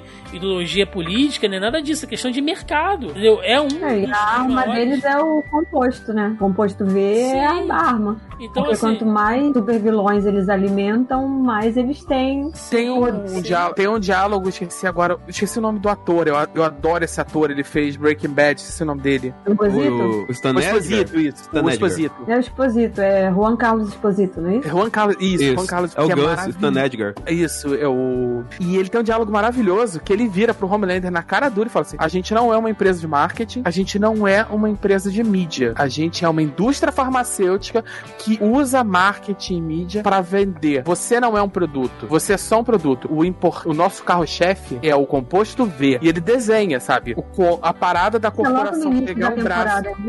é. É, ele pega, ele pega e mostra assim, tem um monte de corporação aí com braço de mídia pra justificar a venda do, sei lá, o, pro, trazendo pro nosso mundo a venda do M16, sabe? Ou sei lá o que. Ou a Da venda. cloroquina. Não, gente, É, olha a só, venda- é, é até um É, é pouco. mais estruturado. Não, dentro, dentro da série, isso é até um pouco mais é, é nítido, assim, né? E, e eu fico até meio de cara, assim, com a galera que não nota isso. Porque, a princípio, não é interessante você vazar o uso lá do composto V, né? Mas a partir do momento que isso acontece, você percebe toda a indústria de comunicação de, de tentando mudar a opinião pública assim. Bom, não era para vocês ficarem sabendo do composto V, mas agora que vocês sabem, olha só, ele caiu na mão de um monte de terrorista do Oriente Médio. Meu Deus, agora a Voight precisa agir com o governo dos Estados Unidos, né, para nos salvar desses vilões maléficos, terroristas e muçulmanos. Manipulação de massa que chama, Rogerinho. Exato, Pô, entendeu? Tiagão, isso vai acabar naquele jantar do, sei lá, daquela refeição, daquele encontro do Butcher, mais uma vez com o Essa cena também é maravilhosa, Carlos- cara. Do Carlos Esposito, que ele vira e manda um, cara, você não vai se dar bem com essa maluca à frente da corporação, né? A ele, é, eu tô, eu, eu tô plenamente ciente, mas você, é, mas os interesses da corporação prevalecem, etc, etc. E ele manda um, basicamente um, eu não gosto de botar um maluco no poder, mas na sua atual circunstância é mais lucrativo o maluco do que sem ele. O que é um eco bem claro com a situação econômica e política dos Estados Unidos hoje. É, porque o maluco existe. Você não tem como fazer com que ele não exista. Então, já que ele existe, você faz de tudo pra controlar ou Ele direcionar. teoricamente é controlável, né? É, ou você Até direciona não ser, né? ele, ou você Ah, então, direciona ele pros seus interesses, entendeu? Isso Por isso que tem eu falei é teoricamente. Ele teoricamente é controlável. O, você- o Ele- maluco vocês estão falando Homelander, né? Sim. Não, não, o maluco Ah, que eu tá. tô falando é um laranja. Não, a questão que eu falo do Homelander, assim, que a série deixa um negócio muito perigoso, cara. Mas é. Ela deixa ilustrativo também pra quem pegou, pegou, só que o problema é pra quem não pega. Que é o lance do Homelander. Em certo ponto, você olha a narrativa dele, cara, você acha que ele é inocente da parada, que ele é só um fruto da- de todo. De toda essa máquina da Vault que ela construiu, assim, que ele de fato, vamos colocar, se ele tivesse sido criado, assim como o Ryan foi é, criado pela mãe, ele não seria o Homelander que ele é hoje e tal, e tal assim. E isso é uma parada muito perigosa, cara. Mas ela, ela é ilustrativa nesse ponto que a gente falou, tá ligado? Tipo, o Homelander, ele é uma das máquinas, tá ligado? Mas ao mesmo ponto, sei lá, ele é como se fosse um papel em branco, assim, que se pudesse colocar nele, você colocava. E no caso, colocaram só coisa negativa. E aí fica naquele paradoxo, né? Você vai ter pena do Homelander? Olha as coisas que ele fez. Mas ao mesmo tempo, será que ele tem consciência do que ele tá fazendo? É muito louco, cara, esse, esse dilema. Mas isso é uma coisa que o. Falar que eu não fiquei com pena dele. Eu, eu Não, eu também aquela não, Cena, mas- aquela Uma cena dele é feito, conversando tá com ligado? o Ryan mexeu com o meu coraçãozinho. Eu tenho fraco por, por cena de, de, de filme de relação pai e filho. É, eu tenho fraco fortíssimo por isso. Eu, eu admito que aquela cena me pegou e eu fiquei "Ah, doidinho do Romeu. Caralho, o que, que eu tô fazendo? Não, é então, eu fiquei mais preocupada com o moleque mesmo, porque ele tava tendo uma crise de ansiedade fodida, né? Tiraram ele do, do habitat dele natural, basicamente, porque ele cresceu num ambiente super controlado, né? E jogaram ele aos, aos lobos. E assim, é surreal isso, é surreal. Mas ele é um personagem muito bem construído, mas eu acho que a evolução dele é muito linear. Ele tem uns picos, assim, aquela cena do comício, aquela cena é genial, né? E a aquela congresswoman, né? Acho que a congressista. Gente, eu falava fora. A Eu, congressista eu não, é, eu, eu não consigo lembrar o nome dela, porque. Victoria Newman? é Newman. É, eu é. só consigo lembrar da, que ela é uma paródia de uma congressista que existe mesmo, né? A Alessandra Ocasio-Cortez. Aí eu Esse fico mesmo. sempre, eu, eu sempre É. fico olhando pra ela e pensando na Cortez, sabe? Porque Cortez, ela é que a Cortez, inclusive, a gente tava falando disso anteriormente, tava jogando uma partida de Among Us esses dias. Quem não tá, sim, né? sim. Mas enfim, o que eu quero dizer é que ela tá lá falando e tal, e aí ele chega. E eu acharia muito genial se aquela cena dele é, fuzilando a galera, se aquilo ali não fosse fruto da mente dele, entendeu? Porra, eu fiquei Não fosse-. Todo mundo, cara. Não Mas aí é um ponto de não retorno, né? Não tem como ter uma terceira temporada depois daquela cena. Tem, pior que tem, Joaquim. Pior que tem. Porque olha o tanto de coisa que esse cara já fez. E Só ele continua no topo. Porque assim, tudo é. Tudo retorna, entendeu? Saiu o vídeo de que ele, porra, ele matou lá o terrorista e tal. E aí é, ele acabou matando um inocente, né? Um, um garoto que tava lá naquela confusão, não sei o quê. E aí ele conseguiu inverter. Cara, ele matou uma pessoa. Então, assim, eles nunca são levados Só que ele Ah. não matou. Ele, ele não fez o único crime que o americano não perdoa. Ele não matou alguém americano, branco em solo americano. Então, assim, tá tudo bem. Ele só matou uma pessoa de cor de um continente É, esquisito. por isso que aquele avião caindo e toda aquela filmagem talvez seja alguma coisa com, muito forte contra ele. Porque, tipo, é um avião cheio de gente americana caindo em solo americano. É, entendeu? ali é o ponto de não retorno. Tanto que acaba no final da série virando a ogiva atômica, né? A destruição mútua assegurada. A congressista lá, pelo que eu entendi do poder dela, ela só consegue fazer isso se ela tiver. Ela tem que ter o contato visual. Ela tem que ter campo de visão. Ela tem que ter campo de visão. Aonde que ela tava pra matar a mulher da CIA? Se eles estavam num, tipo, um ancoradouro, sabe? Na frente de um, em cima de um prédio ali, sei lá. Não tinha a prédio, gente- eles estavam num porto. É um porto, sei lá. É, um mas a- do porto ali, sei lá, pô. É, aí a questão é, alguém vazou a parada pra ela. Provavelmente ela tem essa informação por ser congressista e ela é uma congressista plantada pela Vogue. Essa é a minha teoria. Essa personagem nem existe no quadrinho, então é teoria de especulativa da série mesmo. É que ela é uma parada plantada pela Vogue, que é mais fácil você controlar uma briga se você tem as- os dois cabeças de chave, tanto quem bate quanto quem apanha. Então você controla bem, que também é uma parada de política atual. Você é o dono da oposição e da situação, então você controla bem a briga. Não, e tem aquela outra super vilã que saiu também, que tem um poder muito parecido com o dela. A- É, Aquele, eles já aquilo vai dar um que ela- problema. Aquela eles já falaram- problema.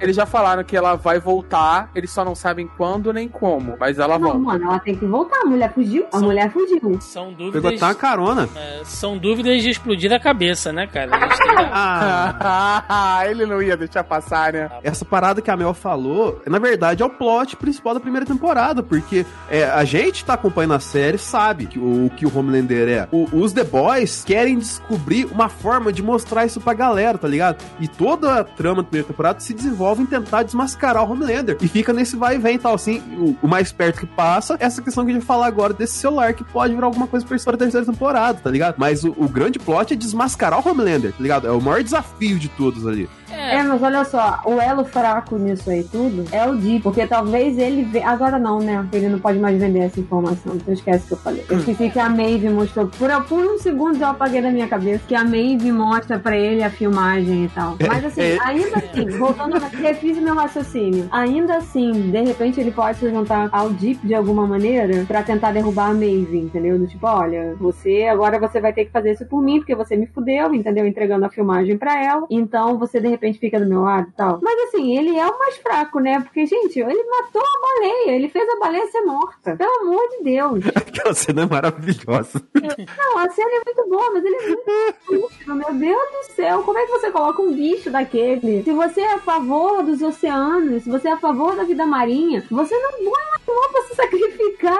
O Ele Aquaman tava- nunca faria isso. E o golfinho Ele na tava mu- temporada, cara? Ca- Ele, ele ficou muito, ele ficou muito em choque quando eles não frearam, cara. É muito bom. O Black a Noir. Lucy, Black Noir. da Lucy, cara. Não, Black Noir que é o pior ninja, né? Pra se camuflar. Tá no telhado lá, tá todo mundo vendo ele deitado no telhado. É, Eu, eu, eu acho que aquilo é uma porrada no Batman, né? Porque que o Batman só sai de noite. Sim, sim. Não, Ele é é, é porque em genial. qualquer outro horário ele seria. Qualquer horário fora de Gotham ele seria ridículo. Não, é genial. Mas assim, só dando uma amarrada nisso tudo que a gente falou, é, essa segunda temporada é esse show de críticas e alegorias, que às vezes nem são alegorias, estão desenhadas ali, como o Joaquim falou, né, estão estampadas a, a ferro e fogo. Então você tem a, a- questão fascista do discurso neonazista sendo levantada aí por uma galera recentemente. Aliás, assistam Borá 2, que, porra, se você acha que a gente tá forçando Cara.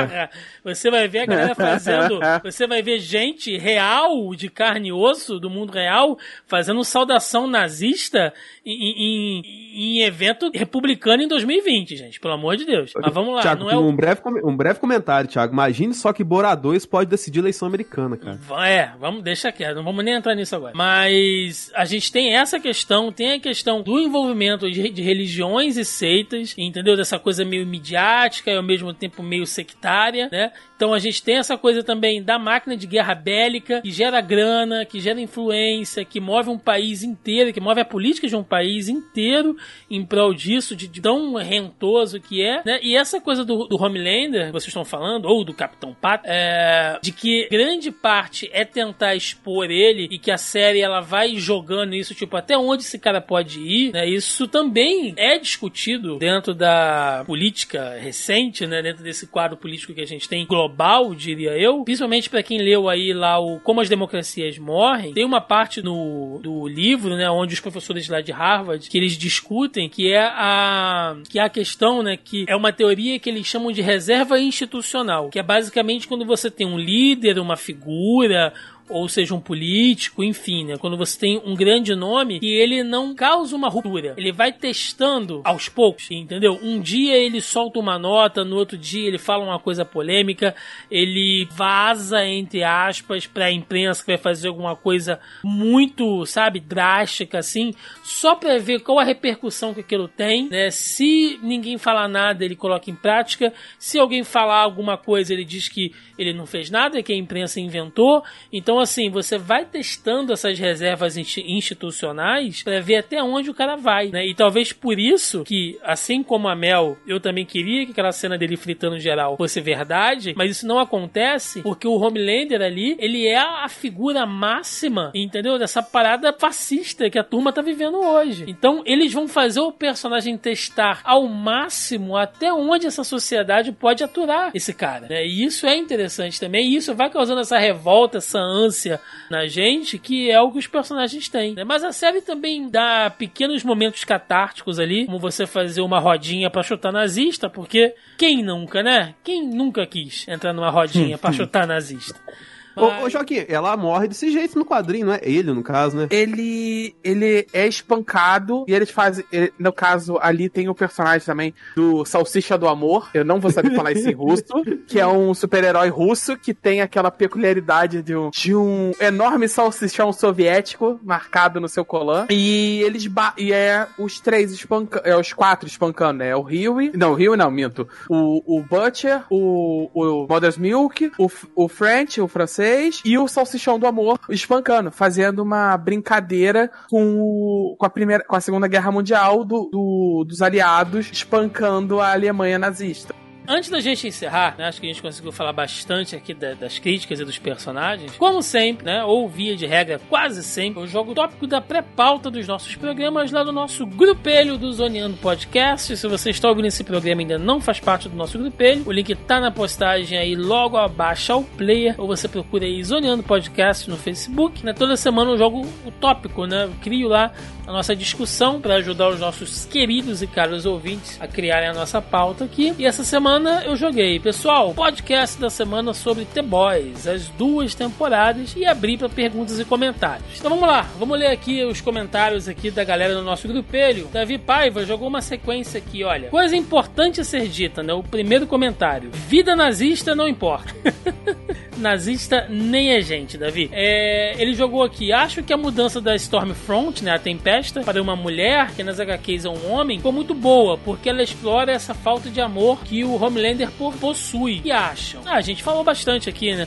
É, deu uma identidade para ela que talvez ela não tivesse se fosse um outro homem, eu acho, né? Sim, e também Ah, fez a total. brincadeira, a- o eco com a brincadeira do roubo de, de, de bandeiras por corporações, etc, etc. E no caso dela, o roubo de bandeiras por, por ideologias não tão palatáveis. Ficou muito bem amarrado essa parte, assim, de que eles voltam. Por exemplo, você consegue, você consegue assistir a segunda temporada sem necessariamente ter visto a primeira. E eu não tô falando nem, nem do apanhado que existe no início, não. Vai passar outra mão. E o que eu tô querendo dizer é que, assim, na segunda temporada, eles, com essa personagem da Stormfront, eles conseguem amarrar também a história da indústria farmacêutica, que é a avó. Eles conseguem fazer isso. Porque eles vão desde o criador do Compound V lá, do composto V, e aí eles fazem todo esse, esse tracejo, né, de Segunda Guerra Mundial. Então eu acho isso muito inteligente. Essa maneira que eles conseguem fazer essas pequenas amarrações e, e as pessoas conseguem ver a segunda temporada sem necessariamente ter visto a primeira, né? É melhor assistir uma pra assistir a outra? É óbvio. Nesse caso é muito óbvio. Mas é inteligente também essa coisa deles conseguirem amarrar a história sem uma tá é, completamente presa uma à outra. Você consegue assistir as duas separadas. Eu achei isso muito inteligente. O fato de ser uma mulher também, né? Que geralmente o vilão nazista é um homem. O fato de ser uma mulher quebra uns paradigmas também. É interessante. A mulher vilã já quebra muito paradigma. Porque normalmente mulher vilã, ela tá competindo com uma outra heroína por alguma coisa muito nada a ver. Entendeu? Por fama, fama, por status, por homem, enfim, são sempre essas coisas clichês e que a gente já tá careca de saber. Mas nesse caso, por uma ideologia, foi muito bem bolado. E ela é uma personagem que a gente gosta de detestar. Isso é muito Sim. Aham.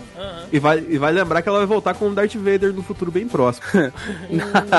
Eu duvido, mas tudo bem. Davi, Não, parece que foi confirmado que ela não morreu. Não, não, eles falaram que ela não morreu, mas assim, é, ela é porque ela é uma pessoa que envelhece muito pouco, mas ela não regenera a parada inteira. Então, eles queriam dar a ela um final pior do que a morte, porque alguém com a ideologia dela jamais estaria em paz com se tornar inválida, etc, etc. Nossa, as paradas de alemão que ela personagem- fica falando lá. É, o personagem pesado, hein? cumpriu, o personagem já cumpriu o papel, gente. Precisa reciclar o. Faz sentido. É. O Davi ainda continua aqui. Se tem uma coisa que Hollywood pregou por anos, é que se o cara for insistente, uma hora a amiga vira namorada. Eu acho isso um saco por- porque coloca o homem na posição de não aceitar o não, eterno e esperançoso e insistente.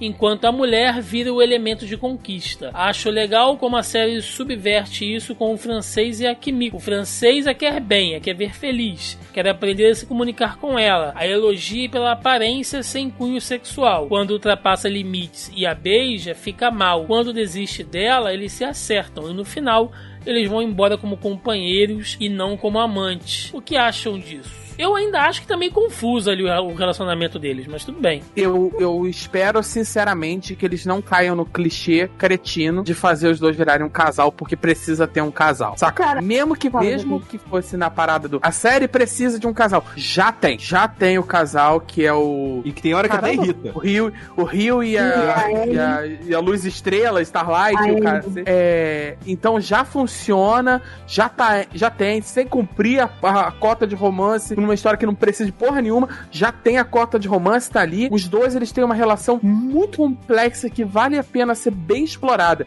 Se você cai pro clichê do amor romântico hollywoodiano, puta que pariu, é uma falta de, de, de criatividade inacreditável, cara. Eu Vocês realmente entenderam? não Virou, virou o Groot e o Rocket Raccoon. É. Um tá traduzindo o que o outro tá falando. É, E tem outra parada, e tem outra parada também que isso vai invalidar aquela primeira namorada do francês, né, cara? Que eles têm, já- nessa temporada a gente viu que eles têm uma conexão muito forte e tal, assim. Aí se colocar coisa. fala pra Mas é uma, coisa muito, muito boa também. E ele vira pra ele, que ele, vai lá atrás dela doidão de cocaína, e eles transam e tal. Aí ele vira pra ela, eu acho genial isso, que eles têm uma, uma, uma relação tão, tão boa, que eles fazem o que tem que fazer, e ele começa a chorar as pitangas por causa da outra, entendeu? E aí ele lá falando, ah não, porque eu a beijei, não sei o que, e ela vira e fala pra ele uma coisa que, gente, os homens tinham que colocar isso em looping, para ouvir várias vezes, sabe? Você não a beijou pra que ela se sentisse bem. Você a beijou pra que você se sentisse bem. Porque você achou que era isso que ela queria, porque era algo que você queria. E aí, cara, isso deve ter acendido uma lâmpada, eu espero, na cabeça de muito homem. Porque é exatamente isso. Ah, não, mas você sentiu isso. E aí você tá projetando que a outra pessoa tá sentindo também. E aí, a partir desse ponto, que ele vira e fala assim, e ela completa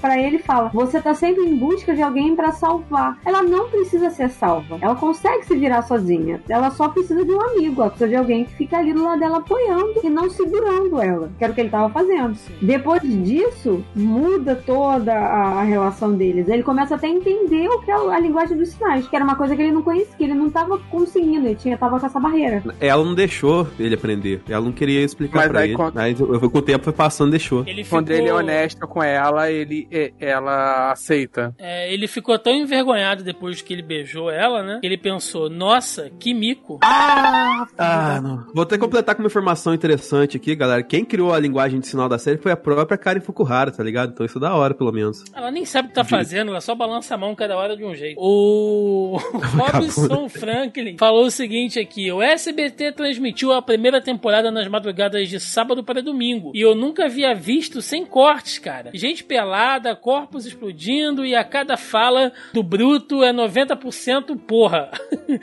Ele achou aqui sensacional. Mas é isso, cara. O Silvio Porra, Santos já tá... segunda então, que rola vários porros na televisão, um monte de piroca aparecendo. Eu falei, que, que Tem, beleza. tem literalmente uma super piroca aparecendo na segunda temporada, né, cara? o leitinho é atacado por uma piroca gigante. Há referentes? Não sei, mas. É uma piraconda, uma piroca com anaconda. Caralho, e- o que eles fazem com esse personagem nessa temporada é muito maravilhoso. A cara dele quando Por- ele percebe o que que era. É, é, é, rola um. toque, né? Ele tem problema com coisa de limpeza, higiene. Então, mano, pra ele ser atacado, ser atacado por uma piroca é foda. De um cara que tá preso sem um pingo de higiene num lugar há muito tempo. Não, e é uma piroca que, que na hora que ela chega perto do rosto dele assim, é o cogumelo do sol, né, cara? É, é um na cara kraken dele. aquela porra. Porra, É um kraken aquela merda. Pelo amor de Deus. O Pedro Henrique pergunta aqui: por que não usam cueca por cima da calça? É porque ali já é um visual menos cafona, né? Você vê que tem um trabalho É de um marketing visual menos- Sim. Não, é um visual menos quadrinho e muito mais. Celebridade, descoladão, assim. Muito, não, é muito mais cinema, né? No cinema não, não usa a questão da calça. Eu acabei de me tocar agora, que eu não pensei, que eu não tinha prestado atenção nisso, que as únicos personagens do set que aparecem sem um uniforme é a Maeve e a Anne. É, que aparecem são os únicos- comuns, porque são as- os outros não aparecem. O Deep É, só tem que ter com aquela roupa. O O quando ele O quebra a também. perna, aparece. Quando ele quebra a perna, mas depois disso ele tá meio escondido também. Então, É, não, e eu tem uma parada essa, que Essa separação entre as personas, entendeu? Elas conseguem fazer isso bem. A Stormfront não, não queria fazer porque ela não queria fazer, porque aquilo ali era o que ela era de verdade, não tinha uma outra persona pra ela interpretar. A mesma coisa pro Homelander, tipo, ele é aquilo ali mesmo, não existe uma outra persona. Mas o Deep e o A-Train deveria ter essa, essa dualidade aí da coisa. É uma crítica que eu tenho da primeira, da primeira temporada. Os personagens femininos, eles são muito. São os únicos que são humanizados na primeira temporada. E eles fazem uma parada muito complicada, né? De colocar todas as mulheres numa posição meio de, de donzela, em defesa, etc. Então, eles são sempre. eh, Então, elas são todas elas. Todas as personagens femininas, elas estão muito é, boazinhas, elas são apenas boas, enquanto os personagens masculinos eles têm mais nuances, particularmente o A-Train e, etc. Então, assim, é- uma parada que com a chegada da Stormfront, eles, isso muda um pouco, né? Você tem uma, uma vilã feminina e você dá uma diminuída também na Maeve, que não era pra ser tão boazinha, ficando mais. ficando com mais nuances. Mas que ela tome uma escolha boa, no final ela, ela tem mais nuances, ela é mais egoísta, etc. Eu não vou me estender aqui, até pro Thiago não matar eu, mas o personagem da Maeve é maravilhoso também, a complexidade dele, cara. Tem muita coisa ali que você observar, assim, na questão pelo pessoal dela, dela perder o status quo e tal, assim, cara, é um personagem excelente. E a, a atriz também manda muito bem. É sim. Ô, Denis, como é que chama o trem bala em Minas? trem, trem. Não, bem gente, a melhor, a melhor coisa mineira que eu vi esse dia foi falando da, da criação do avião. Falou assim, gente, o avião, é óbvio, vocês têm dúvida ainda que quem, quem inventou o avião foi o mineiro? Porque só um mineiro ia olhar pra aquilo ali e chamar de trem de pouso. Olha, eu quero dizer que tem um mineiro nesse podcast e a gente tá falando isso só pra ofendê-lo. Então, os mineiros O- o- do, do nosso coração. Depo- Depois do pão de queijo do Homelander, cara, você não faz. mais- Você conseguiu. Você, foi lá. Você mexeu A com a foi única coisa mais. Você mexeu com a coisa mais sagrada de Minas, né?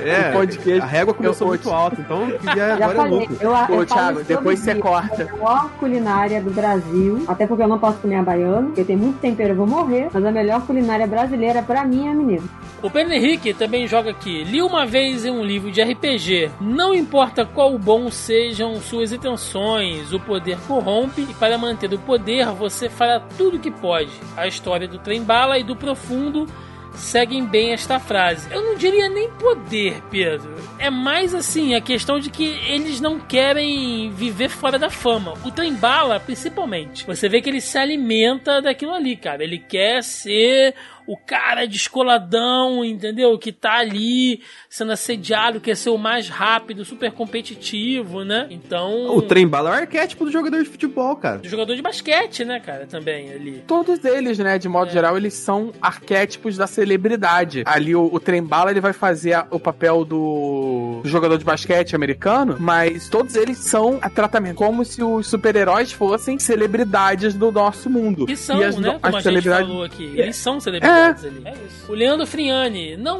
não acharam que o final meio que voltou o status quo da série para o começo? Sim, sim. Porque amarra É, muitas que- pontas, né? Amarra muita. Fecha muito amarrado. É, Até eu em cima do. a- Joguinho rapidinho. Até em cima de uma coisa que a Mel comentou anteriormente, que você pode assistir a segunda temporada sem assistir necessariamente a primeira. As duas temporadas têm característica de fi- finalizar os arcos que elas abrem. Por causa que, quando elas começaram a ser produzidas, você não tinha certeza que, te- que teria continuidade, tá ligado? Você começou a primeira sem certeza que teria a segunda. E você começou a segunda sem certeza que teria a terceira. Então eles se preocuparam em fechar as pontos, assim, pra entregar a história. Provavelmente a terceira eles vão fazer uma cagada, né? Porque eles vão ter certeza que vai ter uma quarta. Mas, no geral, cara, é mais por causa disso. É, eu quero dizer, tipo assim, como eu brinquei, a primeira temporada e muito da segunda, ela faz uma característica de fazer um, um The Boys ano zero. Então, quando eles fecham a segunda, agora sabe, um pouco mais seguros, depois do sucesso da primeira, mas esperando ter uma terceira temporada, eles fecham concluindo a, a série com o mesmo status quo que o quadrinho começa. Que ele vai começar, agora ele vai começar, me- eu tô fazendo aspas com as mãos, meio que fazendo o, o caminho do quadrinho, que é começar a quebrar os super de baixo até a hora que eles vão ter poder para bater no, no set, porque eles entraram numa pax armada com os sete. O Leandro continua aqui. Colocar uma paciente que implode pessoas na série para depois usar a virada de cabeças explodindo e no final não ser a paciente, meio que não foi decepcionante. Senti como se a usassem a surpresa de ser outra pessoa só pela surpresa mesmo. Olha, ao mesmo tempo que é uma coisa, aquela resolução meio Deus Ex Machina, né? Você vê que é claramente um gancho criado ali, porque a personagem lá da congressista em nenhum momento deu a entender aquilo, então é uma coisa fora de, de roteiro que você encaixa ali a qualquer momento. Eu vi gente, inclusive, em dúvida. Ué, mas a congressista é aquela mulher que tava lá no. tava presa e tal? Porque é muito Gente, pelo amor semelhante, de né? Deus, tava assistindo com que óculos ou sem óculos?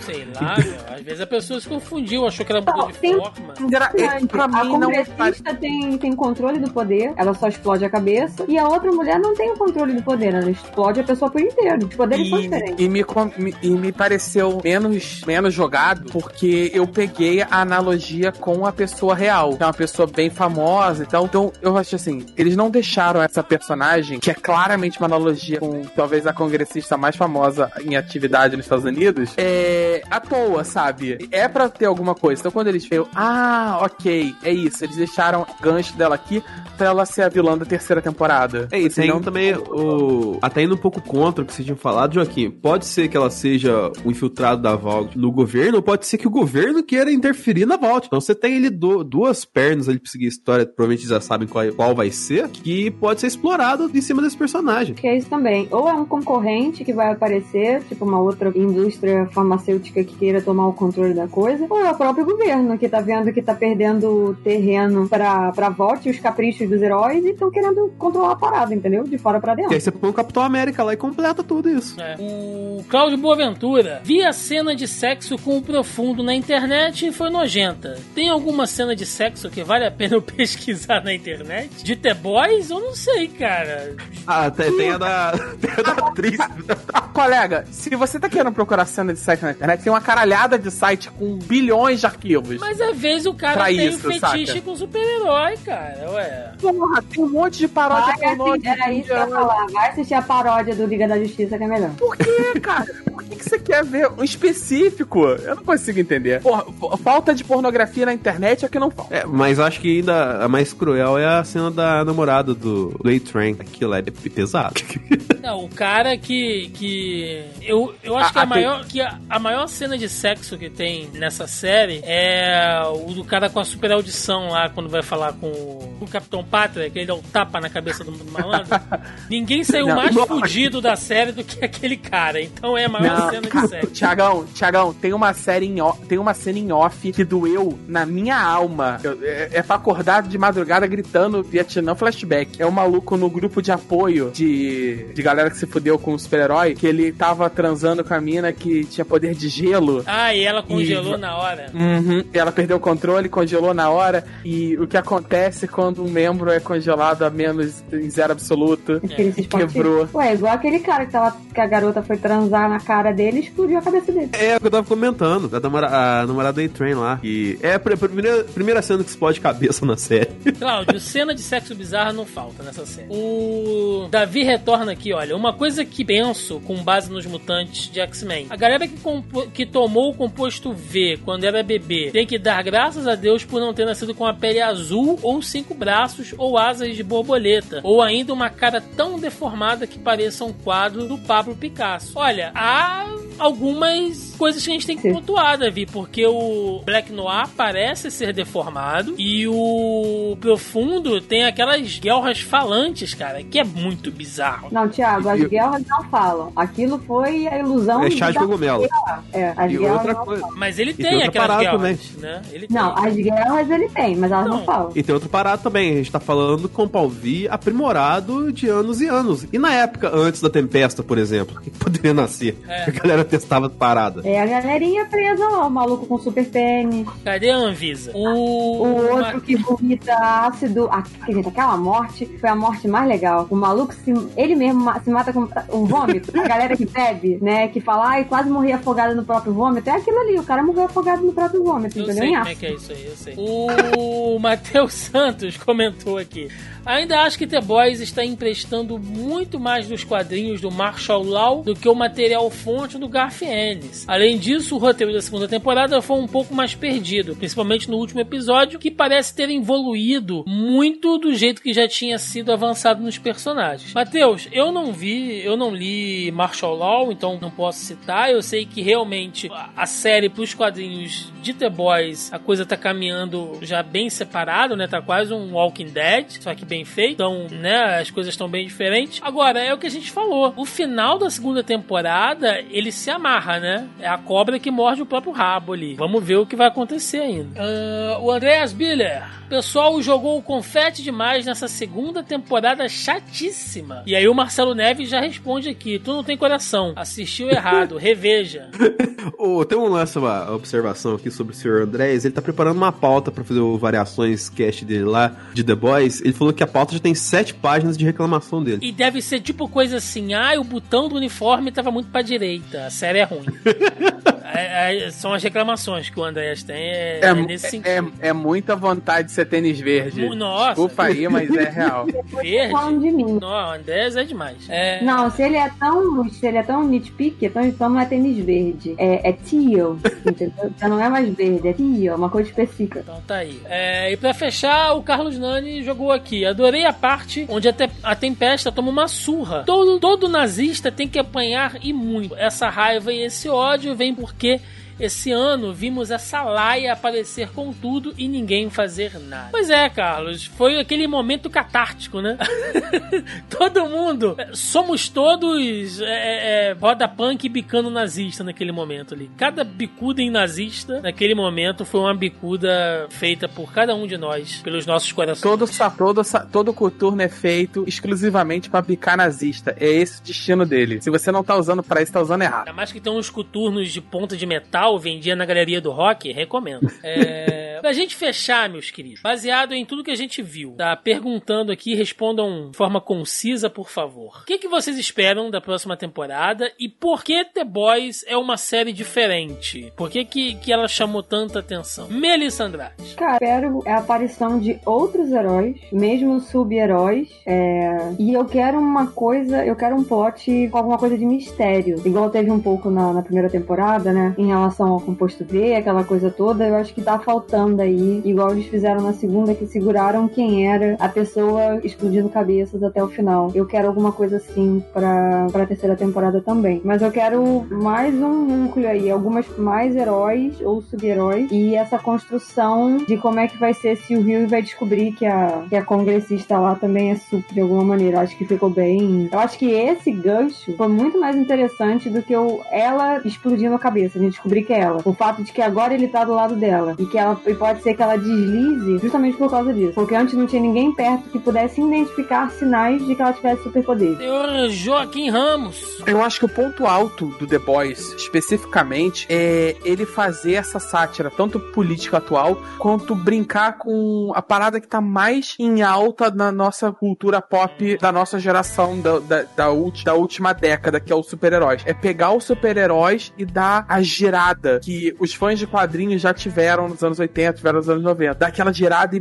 e mostrar como fazer super-heróis de um jeito completamente diferente. Eu acho que esse é o primeiro chamariz. É mostrar que dá pra contar outra história além da que a gente já tá acostumado pela, pela- pelos grandes estúdios. E o que eu espero da terceira temporada é um avanço na narrativa que ele já fez. Eu quero ver mais sobre a Vogue, eu quero ver mais sobre a, a Cortez. Eu não vou lembrar o nome da, da. Acho que é Victoria, alguma coisa, né? Newman. Victoria Newman. Newman, Victoria É, é porque eu só consigo lembrar o nome da, da pessoa real. É, da- eu quero ver mais coisa da Newman, sabe? Eu quero ver uma boa, eu quero ver uma vilã feminina melhor ainda do que foi a Stormfront, sabe? E eu quero ver mais avanços no- nos personagens. Eu quero mais profundidade dos personagens, porque isso é a grande falha do quadrinho. O quadrinho eu já tive, entendeu? Eu quero ver o que eles vão fazer de melhor. Denis Augusto. Cara, eu acho que o segredo de The Boys. Eu até comentei isso numa live com o Marcos, é, falando sobre o universo super-heróis, no entretenimento, assim. A gente tá vivendo o auge ainda. Apesar da pandemia, assim, a gente não sabe como vai ser, mas antes da pandemia a gente vivia o auge do gênero super-heróis com o maior filme de todos os tempos, Vingadores Ultimato. Mas o lance que The Boys chama atenção é que logo depois desse auge, ele veio com uma obra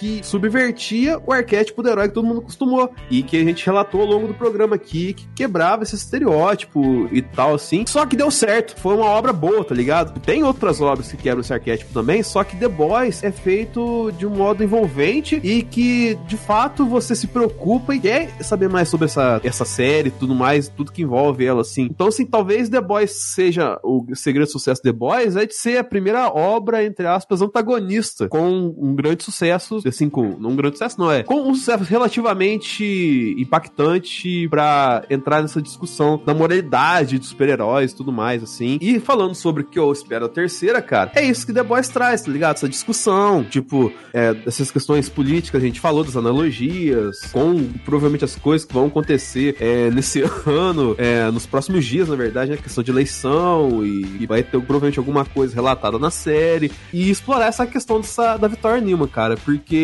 todas as saídas que a gente falou aqui, ela ser um braço da Vault, ela ser um braço do governo, ela ser uma outra outra empresa entrando na jogada, são, são arquétipos que você pode explorar. Arquétipos são pontos da história que você pode explorar de uma forma excelente. E além disso, logicamente, dá uma. Tem uma coisa, assim, uma reticência que eu tenho com The Boys é que eles, as duas primeiras temporadas deram, na minha visão, um destaque muito grande pros supers, assim, tá ligado? Eu, eu acho que eu queria um pouquinho ver mais um pouquinho da história, não, não do Rio, no caso, mas, tipo, do francês, da Kimiko, do Leitinho, assim, que eu acho que tem coisa legal pra explorar ali, tá ligado? Bom, eu vou contribuir rapidamente aqui. Acho que The Boys ela é uma série diferente porque ela se assume, né? Ela não faz rodeio, ela não explica, ela desenha, né? Quando ela quer te, atingir, acho que ela tá bem clara no objetivo dela. Tem um ou outro ponto ali, né? Dessa coisa dessa resolução Deus Ex Machina e tal, mas aí é, é procurar muito, muito pelo em ovo, né? Não, não, não é nada que atrapalhe a série. Eu acho que ela se conduz bem. Ela fecha a segunda temporada de uma maneira estranha, porque parece que acabou a série. né? Se não fosse a personagem lá da congressista,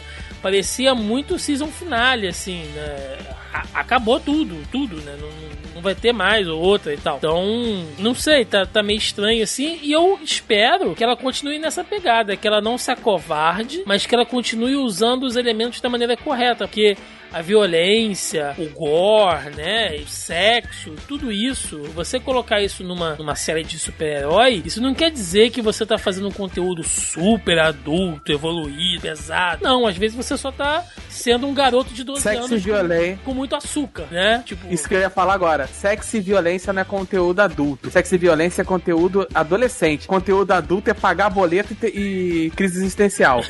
pois é. Vamos lá, meus queridos, vamos pro encerramento, vambora.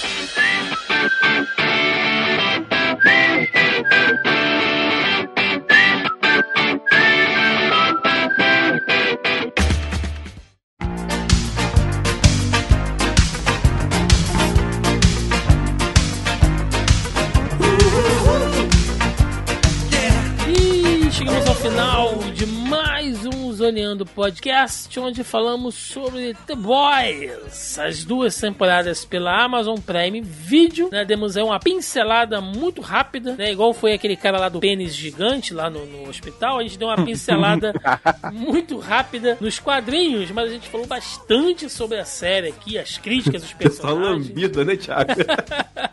Só uma cutucada né, no leitinho. A gente falou aqui bastante. Então acho que deu pra pegar um panorama bem legal abordando aqui é, diversos pontos nesse, nesse nosso estilo meio desconexo. Mas é isso, aquele espaço para recadinhos, jabás, o que os senhores quiserem. Melissa Andrade, Pode usar o áudio da semana passada? estamos aí trabalhando muito? Estamos aí, igual o pai do Chris, com dois empregos, né? Tentando sobreviver no dia a dia. Mas hoje eu, já, já, já, já tô me acostumando já. Semana passada foi pães, eu praticamente hibernei o sábado inteiro. O Craig falhou aqui, bem no finalzinho, pelo menos. E é isso, gente. Você não tá. Tô, tô esperando a vacina aí. Vai sair, né? Pelo visto. Vamos, vamos ficar na torcida, que a gente não morra de efeito colateral. Tá mais fácil a gente tomar o composto V que essas vacinas aí, mano. Porra, Vai sair primeiro. É... com certeza. Senhor Denis Augusto, trembão de Minas Gerais. Pô, se é.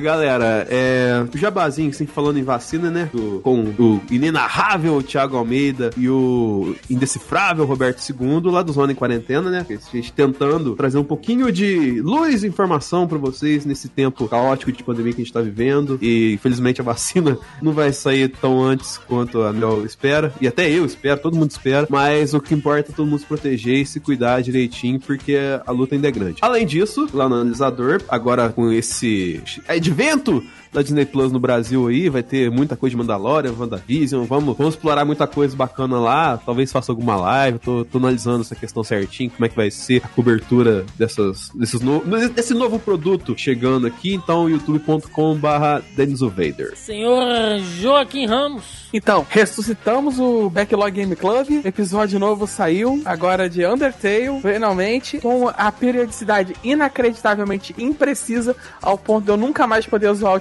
Por, por causa do problema de pauta. Então, assim, mas estamos respirando em aparelhos, porém vivos. O que nada combina mais com 2020 do que isso. É, também, de 15 em 15 dias, eu tô mestrando uma partida de RPG de super-heróis, de o sistema Mutantes e Malfeitores. A gente tem transmitido no Twitch e tal. Uma parada absolutamente amadora, brincadeira. É um RPG que de amigos e tal. Só que alguns amigos pediram pra ver, então a gente tem transmitido no Twitch. Eu vou deixar o link aqui no post, tipo o Thiago botar no post, pra quem quiser acompanhar. Mas assim, não é nada canal de RPG. É uma parada absolutamente amadora. De qualquer forma, lembre-se de ir lá ouvir a gente, me ouvir, sendo positivo, feliz e alegre no Backlog Game Club. Que uma cadeira gamer não faz, hein? O cara tá super proativo, bicho. Amigo, hoje eu tô. Pô, dá um tapa na minha cara, eu te dou um beijo na testa. Eu tô indo. Faz. Se... Thiago, faz sete meses que eu não levanto sem dor. Eu tô indo pra tudo quanto é lugar e eu não tenho a dor nas costas desde, de- desde que eu terminei de montar essa cadeira. Ele eu de tô feliz cadeira, tá um ligado? caralho. Vai empurrando a cadeira assim, que é cadeira de roda. Amigo, eu tô uma, eu tô descendo a escada, que, eu, mo- que é o meu quarto no segundo andar, eu tô descendo a escada de cadeira. Eu tô o Mobius. Eu tô vendo o futuro, o passado e as possibilidades. em breve um review de cadeira aí com o Joaquim. É... Bom, lembrando mais uma vez, você, você também pode participar aqui conosco, né, nessa loucura da construção dessas pautas no nosso grupelho do Zoneando Podcast no Facebook. Lembrando mais uma vez, o link tá logo aí abaixo a postagem, ou você procura Zoneando Podcast no Facebook que você nos encontra também. Você acha o Zoneando, além aqui do nosso site, né, você encontra ele também nos principais agregadores e aplicativos de podcast, assim também como no Deezer e no Spotify. Estamos aí super acessíveis, estamos aí facinho, facinho para vocês nos acharem, né? Assim também como os outros podcasts da casa aqui do Zona E e também vocês nos encontram nas principais redes sociais, Facebook, Instagram, Twitter o Toba, vocês nos encontram por aí. Gente, então é isso, deixem nos comentários aí o que, que vocês acharam de The Boys. Ela veio realmente aí para quebrar os paradigmas deste conteúdo de super-herói, né? Ou não? Será que tem muito mais crítica política e social aí do que realmente falar sobre filmes de quadrinhos, né? Séries de quadrinhos. Enfim, deixe nos comentários aí a opinião de vocês. E é isso, ficamos por aqui e até semana que vem. Um abraço e até mais. Valeu! Tchau, tchau. Parou. Please allow me to introduce myself. I'm a man of wealth and taste. I've been around for a long, long year. Stole many a man's soul.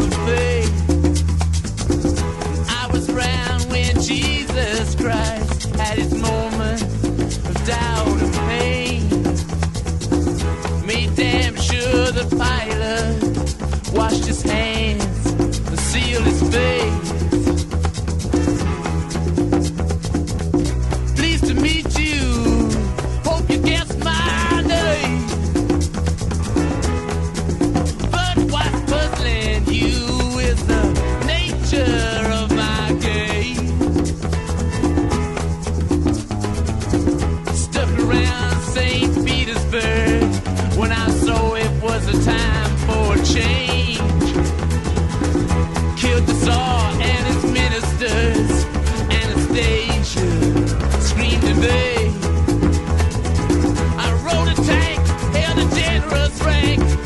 the.